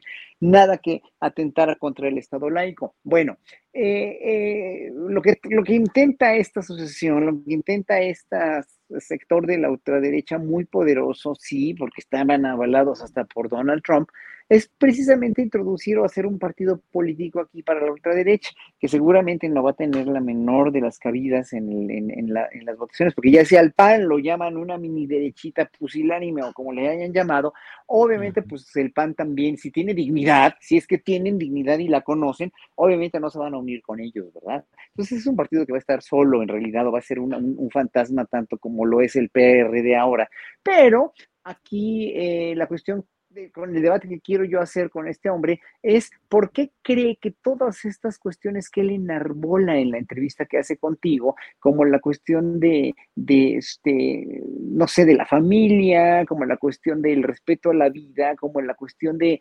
eh, la libertad, como la libertad económica, como la propiedad privada, ¿por qué demonios cree él están amenazadas como para decir, yo voy a defender la libertad, yo voy a defender la familia, yo voy a defender, o sea, eh, yo, lo único que, le pediría es que me explique por qué quieren defender algo que no está en peligro, ¿no? No hay nada en peligro aquí en México ahora.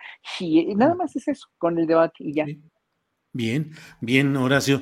Eh, Juan, em, ya estamos en la parte final antes de despedir esta transmisión para eh, Canal 22, que vi en la programación que están cambiando la hora de retransmisión a las 9 de la noche. Va a estar en Canal 22, según vi hoy la programación, a las 9 de la noche esta retransmisión de nuestro programa. Entonces, eh, Juan Becerra, pues ya para despedir esta transmisión, todo listo te quedan dos minutitos y tú sabes el rigor del tiempo acá. Eh, ¿Listo para la marcha del domingo? Listo para transmitir. Vamos a estar transmitiendo desde tempranito en la mañana en radio y luego en televisión y luego me voy a lanzar allá para hacer... Apabullante el número de gente, ¿lo supones? Así es, así es. Yo creo que apabullante el número de personas, igual o más que aquella marcha del 2005 en contra del desafuero, una marcha totalmente distinta, una marcha a la que no va a ir el glifosato, ya lo dijo. ¿Saben quién es el glifosato, verdad? Es nocivo. Dicen que lo van a eliminar paulatinamente, pero ahí sí. Se va a ir a España, va a ir a España, pero el que no se va a España es el senador Héctor Vasconcelos, que preside la Comisión de Relaciones Exteriores, al que le dieron ahí muy poquitos minutos en esa intervención.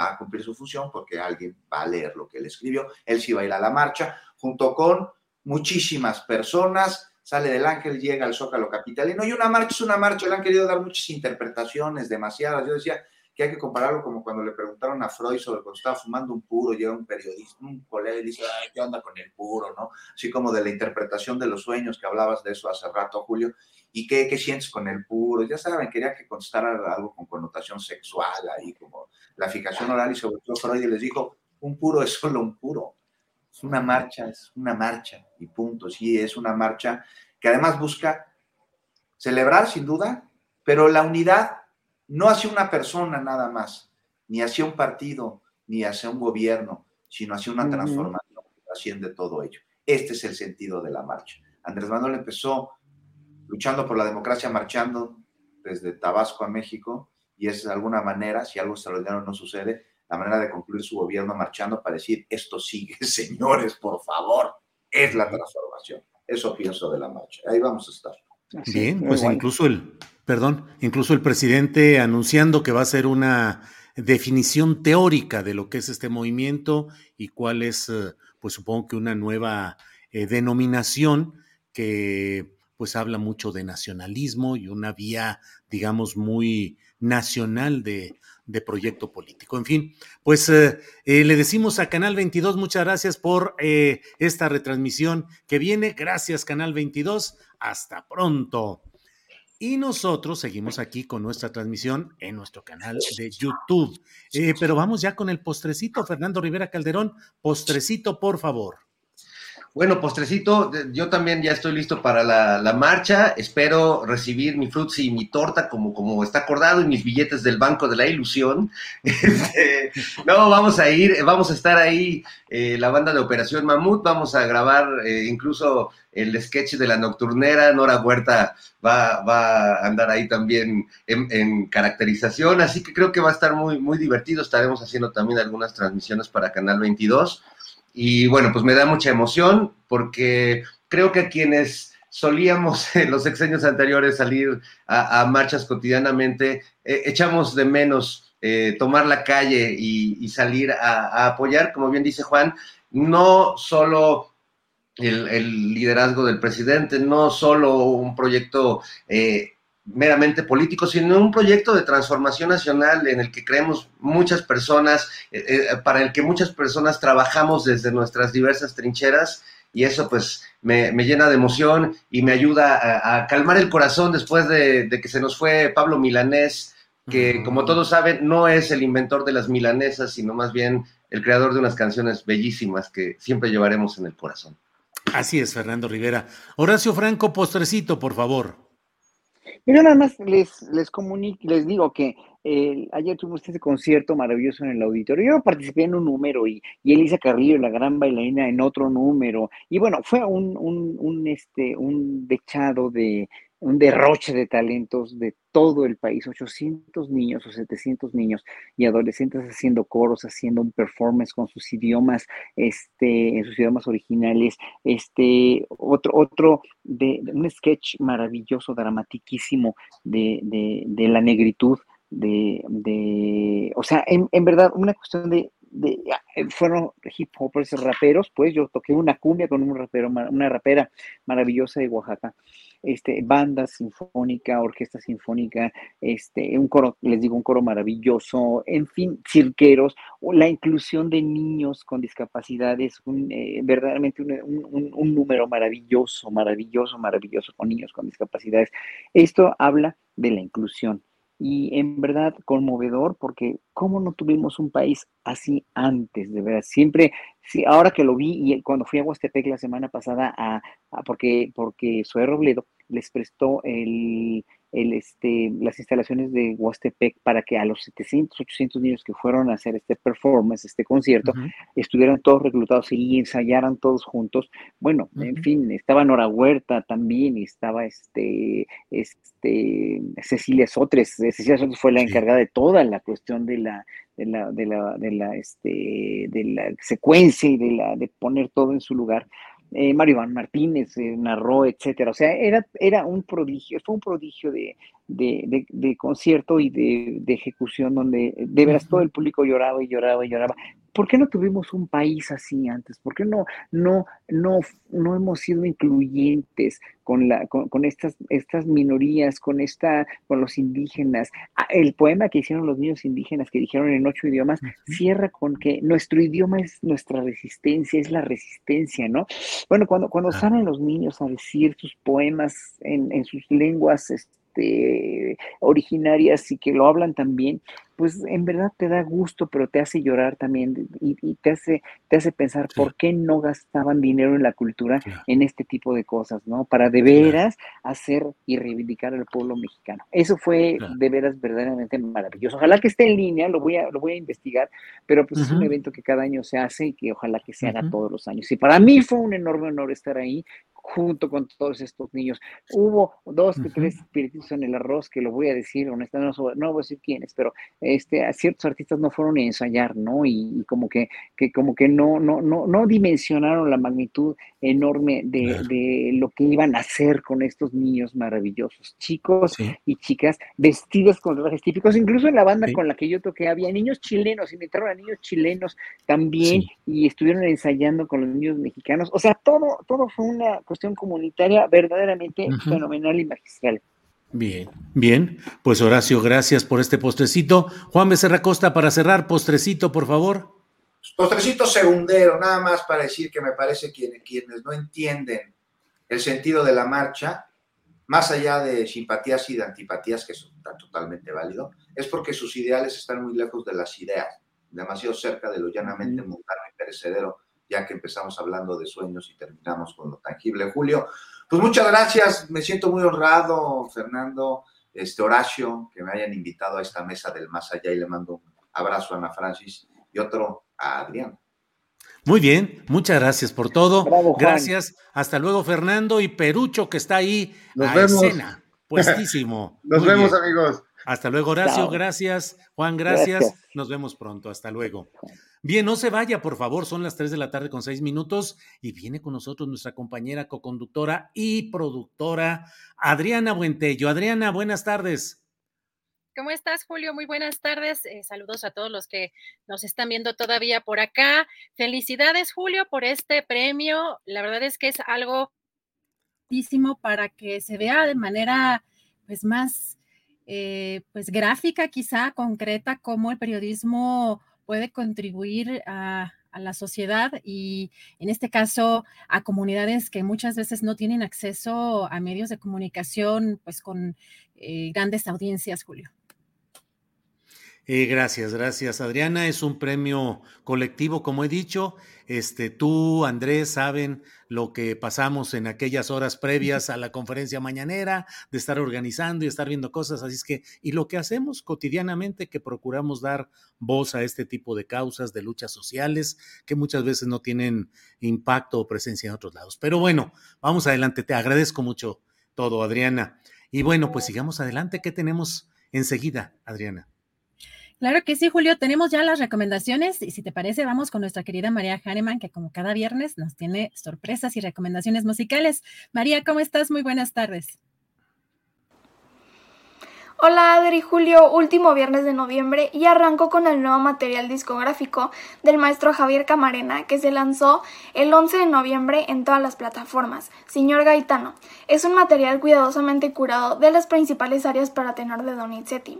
La grabación tuvo lugar en el Teatro Donizetti en Bérgamo, bajo la dirección del maestro Ricardo Fritza al frente de la orquesta Gli Originali. Muy muy recomendable, lo pueden descargar en cualquiera de las plataformas digitales. Y recuerden que este fin de semana se estrena la obra de la compositora mexicana Gabriela Ortiz, Fractalis, para piano y orquesta, interpretada por la pianista cubana Ana Gabriela Fernández. El concierto concluye con la última de las cuatro sinfonías de Brahms que se presentan íntegras esta temporada, en el marco del Foco Brahms. Todo esto con lo FUNAM en la Sala Nesa el sábado a las 8 pm y el domingo a las 12 del día bajo la dirección de Ronald Solman. También recuerden que el tenor Ricardo Calderón junto al pianista Miguel Huertas darán un recital llamado Con Amores España, canciones de concierto y romanzas de zarzuela, este sábado 26 de noviembre a las 7 de la noche en el Auditorio Blas Galindo del Senart. Boletos en Ticketmaster y taquillas del Senart. Y para nuestros amigos de Yucatán, después del lamentable incendio en el segundo piso del hermoso Teatro Peón Contreras, la Orquesta Sinfónica de Yucatán ya tiene desde la semana pasada una nueva sede para sus conciertos y se trata del Palacio de la Música. Y este fin de semana tiene un programón, la suite número 1 de Peer Gynt de Grieg y la Sinfonía 2 opus 36 de Beethoven bajo la dirección de Gustavo Rivero Weber, este domingo a las 12 del día. Y recuerden que el tenor Ricardo Calderón junto al pianista Miguel Huertas darán un recital llamado Con Amores España, canciones de concierto y romanzas de zarzuela mañana en el Auditorio Blas Galindo del Senart y de eso vamos a platicar hoy. Maestro, lo prometido es deuda, bienvenidos. Muchas gracias María. Gracias María. Ahora sí, cuéntenos de qué va este recital llamado Con Amores España. Bueno, es un recital de canción española y romanzas de zarzuela que haremos este próximo sábado en la Sala Blas Galindo del Centro Nacional de las Artes. Y bueno, es un recital de tenor acompañado piano, con el plus de que tenemos el estreno mundial de una pieza y el estreno de varias piezas en México, composiciones del maestro Miguel Huertas. Ok, sé que a ti te encanta la zarzuela, este programa lo incluye, ¿no? Sí, hay, hay unas romanzas al final de zarzuela al final del concierto, pero ahora sí que el plato fuerte son las composiciones del maestro. Ok. ¿En dónde podemos comprar los boletos y qué horarios son? Eh, ahora sí que, bueno, la presentación es a las 7 de la tarde, el sábado 26 de noviembre, en la Blas Galindo del Centro Nacional de las Artes, y los boletos están disponibles en Ticketmaster y directo en las taquillas del Centro Nacional de las Artes. Ok. Y maestro Miguel, ¿qué se siente colaborar con este maravilloso cantante. Bueno, se siente mucha felicidad. Eh, por fortuna ya nos conocimos el año pasado en Guadalajara y ahí tuvimos ocasión de trabajar un poquito juntos. Y bueno, creo que es la persona idónea para estrenar mis canciones. Perfecto, pues muchísimas gracias. Les mando un abrazote y mucho éxito.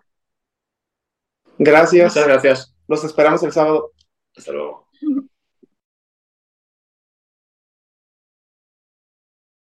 Pues ahí los tienen Ricardo Calderón y Miguel Huertas. Y ya me les voy, solo les quiero recordar a la audiencia que Astillero Informa es un proyecto que se autosustenta y vive gracias a sus aportaciones. Aquí las cuentas por si quieren donar. Y los invito a seguirme en las redes. Me encuentran en Facebook, Instagram, Twitter, YouTube y Spotify como María Janeman Vera. Les deseo a todos un feliz y musical fin de semana. Y si tienes un sueño, no te rindas. Gracias a nuestra querida María Hahnemann. Y como cada semana, recuerden que las recomendaciones para todas las plataformas de streaming, para todo lo que tenga que ver con películas, series, todo lo más relevante, tenemos por acá Jesús Taylor. ¿Cómo estás, Jesús? Buenas tardes. Muy bien, querida Adriana. ¿Tú qué tal? También, pues ya aquí en espera, a ver qué nos recomiendas. ¿Va a estar intenso? ¿Va a estar relajadito? ¿Qué, qué tema y qué cosa nos vas a nos vas a, proponer este fin de semana? Fíjate que es una película eh, medio especial en, cómo aborda los temas, el tema, porque es una película de amor y al mismo tiempo es un drama y termina medio en thriller tal vez, no sé, o sea, es una mezcolanza ahí de, de varias cosas. Para ver, aquí están viendo el cartel a mi lado, es de la plataforma HBO Max y se llama La chica salvaje. Eh, tiene ahí, como siempre me quejo de las adaptaciones que luego hacen a, los títulos al español, eh, pues eh, tiene otro significado el título original. Está basada en una novela, en una novela que tuvo mucho éxito por ahí del 2018. compran los derechos y quien lo compra es Reese Witherspoon con su compañía productora, que por cierto se acaba de deshacer de ella pero en aquel entonces compró los derechos. Esta mujer, eh, que le hemos visto actuando muchas cosas, eh, con su compañía produce la película porque a ella le gustan mucho los temas donde las protagonistas o donde el, personaje principal es de una mujer. Y eh, pues bueno, es una película que está ambientada, igual que la novela por ahí de los años 60. Y en realidad le decían la chica marisma, Marisma es una especie como de estero, más o menos, ¿no? En el, estado de North Carolina. Y eh, pues bueno, por ahí está ambientada. Es una novela, es ficción, no es una cosa real, porque por ahí se discutió esto cuando la película se estrenó, que si era hecho, que si era una historia real, que si era ficción. Es totalmente una ficción, pero está muy bien hecha.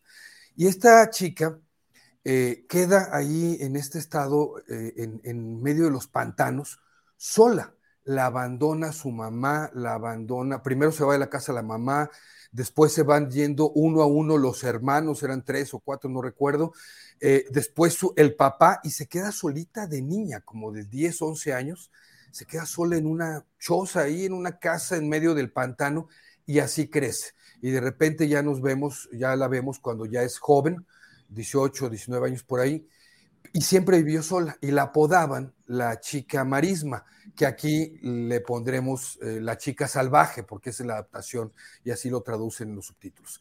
¿Y de qué va? Pues de esta soledad, de esta joven, ¿verdad? Niña primero, luego jovencita, que vive ahí eh, como puede, eh, se las arregla como puede y pues termina enamorándose, ¿verdad? De, alguien por ahí que la busca, que le enseña a leer, no sabía leer bien. Este, una, una historia bien peculiar, me gustó mucho, es una historia muy emotiva y me parece que puede ser una buena recomendación. Todo esto, fíjate, todo esto en circunstancias de, porque va en flashbacks y en tiempos presentes, en circunstancias que la acusan a ella de un asesinato. Entonces también vamos a ver pedacitos, muy poquitos pedacitos de su juicio y en el juicio obviamente estamos recordando todo lo que ella vivió y por qué la están acusando de este asesinato. Por eso te digo que es una mezcla eh, muy sui generis de, de muchos temas, pero creo que vale mucho la pena. La chica salvaje, buena película para ver en la plataforma HBO Max esta semana una montaña rusa de emociones, Jesús Taylor. sí. Muchas gracias, Jesús. Dinos, ¿y cuándo vemos otra recomendación? ¿Más tarde, mañana? Fíjate que esta semana tuve algunos problemitas, no pude grabar ningún video, ni siquiera este que siempre lo lanzo los jueves, el de HBO Max, viernes Netflix y sábado Prime Video, no voy a poder, Pero mira, les invito a revisar el canal. De repente me escriben muchas personas diciéndome, oye, ¿por qué no recomiendas esta? Y les mando el link y les, digo, ya la recomendé hace seis meses, hace un año, hace eh, tres meses. Entonces, dense una vuelta por el canal de YouTube que es Taylor Jesús. Seguramente van a encontrar algunas recomendaciones que se le pasaron y de estas plataformas hay muchas. Ese es mi canal. También Taylor Jesús es mi cuenta de Twitter, de Instagram. Eh, Taylor Jesús Cine en TikTok que nada más déjame aclarar algo ahí porque alguien ya me reclamó. TikTok es muy acelerado, ¿sabes? Entonces, los videos que yo hago jueves, viernes y sábado de cada plataforma, los digamos que los recorto un poco y los hago más cortitos. Obviamente tienen menos este, comentario mío. Eh, los hago de tres minutos, tres minutos y medio a lo mucho, y los publico en TikTok y son, son esos mismos, digamos, ¿no? Y en Facebook, pues también me pueden seguir como lo que Taylor se llevó. Ay, me chocas, Jesús, porque siempre me recuerdas que no he sacado mi TikTok. siempre digo, ya, ya lo voy a sacar, pero no, no puedo ni con mi alma. Pero Jesús, te seguimos en las redes sociales y por supuesto estamos en contacto para esta recomendación y otras más. Nos vemos la próxima semana. Muchas gracias. Un abrazo a todos. Gracias. Gracias a Jesús Taylor. Nos vemos el próximo viernes con Jesús Taylor y como cada 15 días recuerden que tenemos también recomendaciones en los temas en exposiciones y museos con Aldo Sánchez. ¿Cómo estás, Aldo? Buenas tardes. Hola, querida Adriana. Muy bien. Bienvenida, bienvenida paisana. Gracias, Aldo. Y, cuéntanos, nos tienes algo muy interesante eh, y que creo que pues va a llamar mucho la atención. ¿De qué se trata? Pues sí, efectivamente llama mucho la atención porque además en cierto aspecto de esta exposición que, de la que vamos a hablar se tiene que ver con, con, con Taylor. Ya veremos por qué. Bueno, pues se trata de una exposición titulada Blue Demon, ídolo mexicano sin límite de tiempo, que se presenta en el Museo del Estanquillo y va a estar hasta abril. Y esta, pues, debo decir que es, fue, es un trabajo eh, realizado por mí en conjunto con Héctor Orozco y que nos tomó pues año y medio esta investigación hasta que vio la forma de, exposición y próximamente de un libro que va a estar eh, disponible en inglés y en español y que bueno pues esta exposición por un lado, conmemora el 100 aniversario del nacimiento de Blue Demon, de este gran ídolo mexicano, eh, por otro lado, es, reúne las reflexiones de Carlos Monsiváis sobre este ícono, sobre la lucha libre, y presenta por primera vez la obra que Monsiváis coleccionó acerca de la lucha libre. Entonces, pues la, exposición se conforma de la, de la colección Carlos Monsiváis, del archivo del hijo de Blue Demon, y de la colección Christian Simet. Christian Simet es el, coleccionista más importante de lucha libre en el mundo.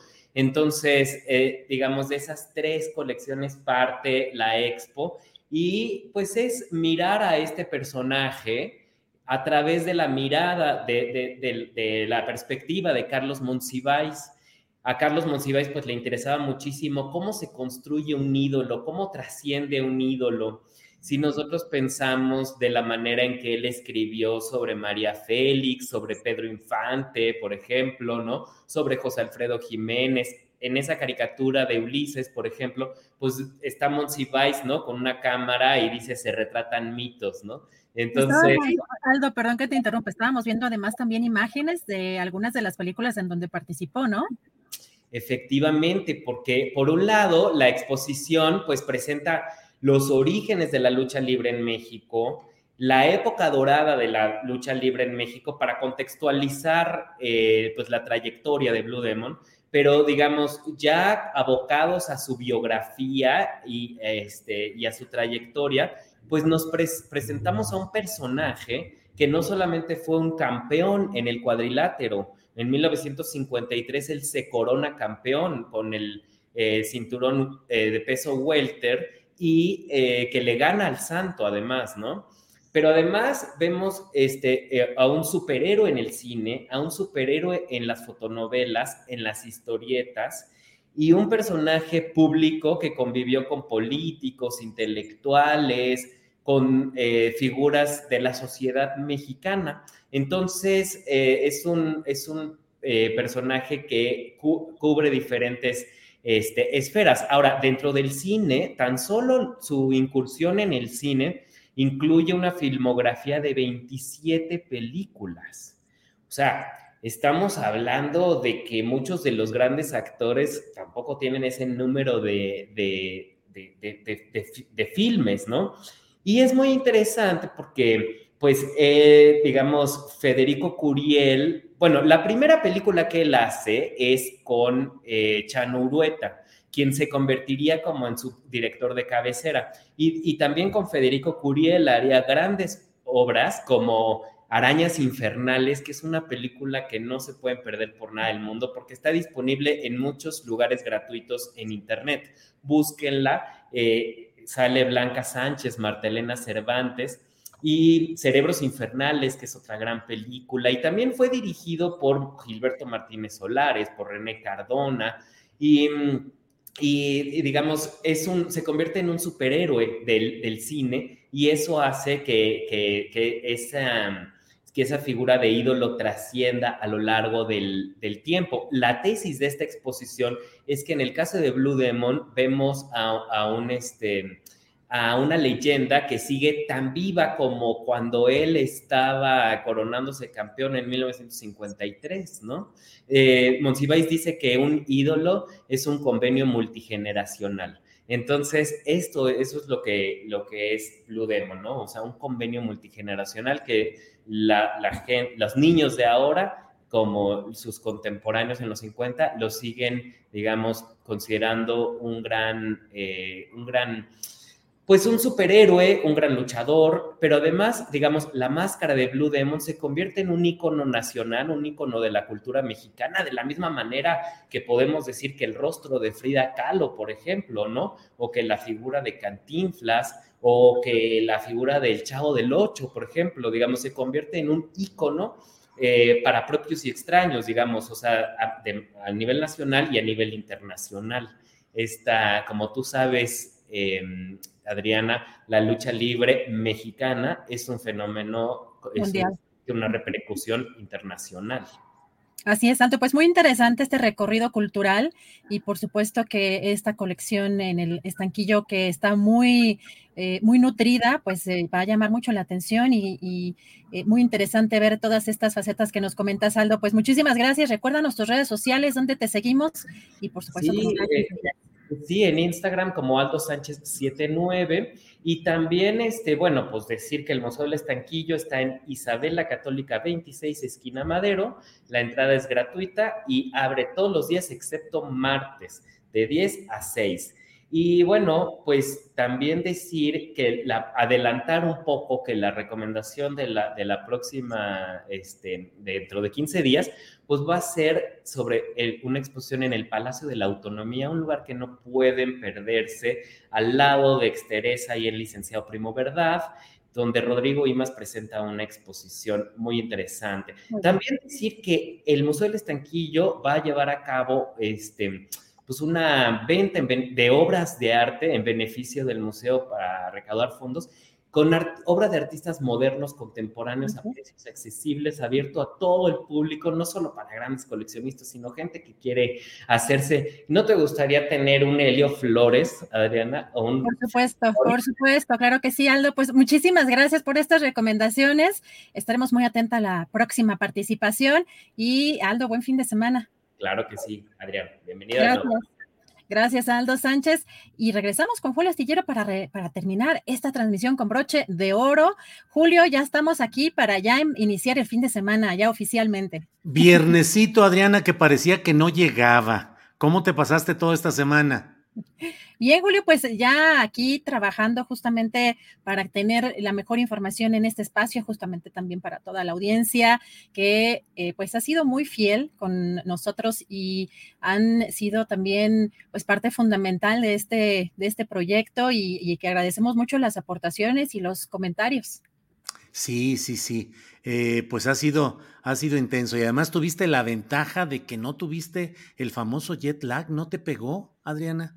Pues la verdad es que no estoy muy segura si sí o si no, y, ni siquiera sabía exactamente en, qué consista, pero la verdad es que no pude dormir en el avión porque fueron 20 horas de regreso, porque mi vuelo salía de Viena y yo estaba en Cracovia, eran 7 horas en camión y la verdad es que los camiones de, esta, de esas aerolíneas sí son muy similares a los de aquí y están los espacios así súper chiquitos, siete horas estar en esas condiciones es muy, muy complicado y luego tres horas hacer escala en Madrid y luego 11 horas para acá, sí fue una tortura y no pude dormir en todo ese, en todo ese tiempo. Eh, sí me costó un poco de trabajo, pero descansé afortunadamente el domingo. Creo que no me afectó, este, pero pues uno nunca sabe. Es, es, como también te diría, Julio, el café no me sirve. El café no, es, más, el café me da sueño. Es como raro, ¿no? Es eh, todo este ciclo de los, de los sueños. Y ahora que hablas tanto también de eso, eh, yo no recuerdo casi nunca qué sueño.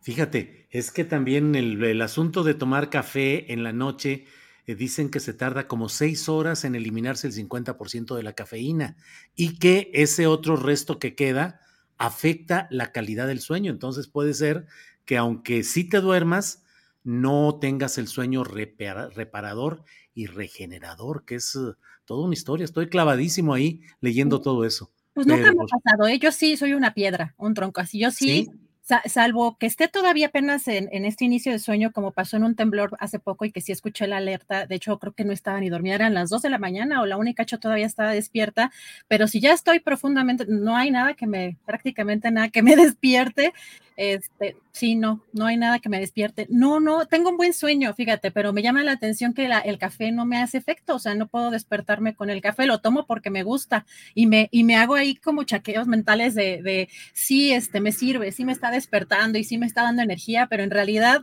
no funciona. Pues sí, pues sí, pues bueno, cada quien tiene su funcionamiento biológico y bueno, eh, pues a estar listos, eh, nos vemos eh, hoy a las nueve de la noche con la videocharla astillada y seguramente tendremos algunas transmisiones, aunque sean conforme se vaya dando la información de lo de la marcha del próximo domingo y bueno, a preparar también nuestro programa del siguiente lunes que tiene que estar bien movidito con información de lo que pase el dominguito, Adriana Buentello. Así es que pues estaremos atentos. Así es, Julio. Pues muy buen fin de semana. Aprovecho a todos y estamos atentos. Gracias.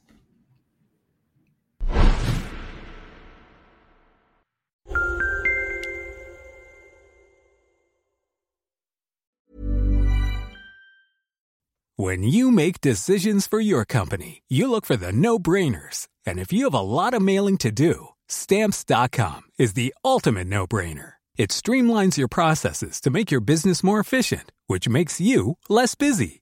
Mail checks, invoices, legal documents, and everything you need to keep your business running with stamps.com.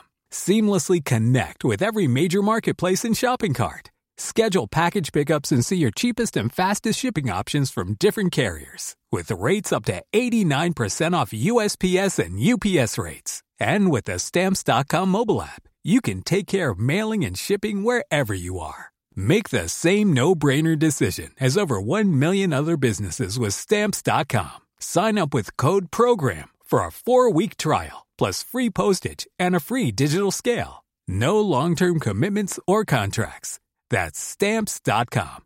Code Program. ¿No se merece tu familia lo mejor? Entonces, ¿por qué no los mejores huevos? Ahora, Egglands Best están disponibles en deliciosas opciones. Huevos clásicos, de gallina libre de jaula y orgánicos de Egglands, que ofrecen un sabor más delicioso y fresco de granja que le encantará a tu familia. En comparación con los huevos ordinarios, Egglands Best contiene la mejor nutrición como 6 veces más vitamina D, 10 veces más vitamina E y el doble de omega 3 y B12. Solo Egglands Best. Mejor sabor, mejor nutrición, mejores huevos. Visita egglandsbest.com para más información. Para que te enteres del próximo noticiero, suscríbete y dale follow en Apple, Spotify, Amazon Music, Google o donde sea que escuches podcast. Te invitamos a visitar nuestra página julioastillero.com.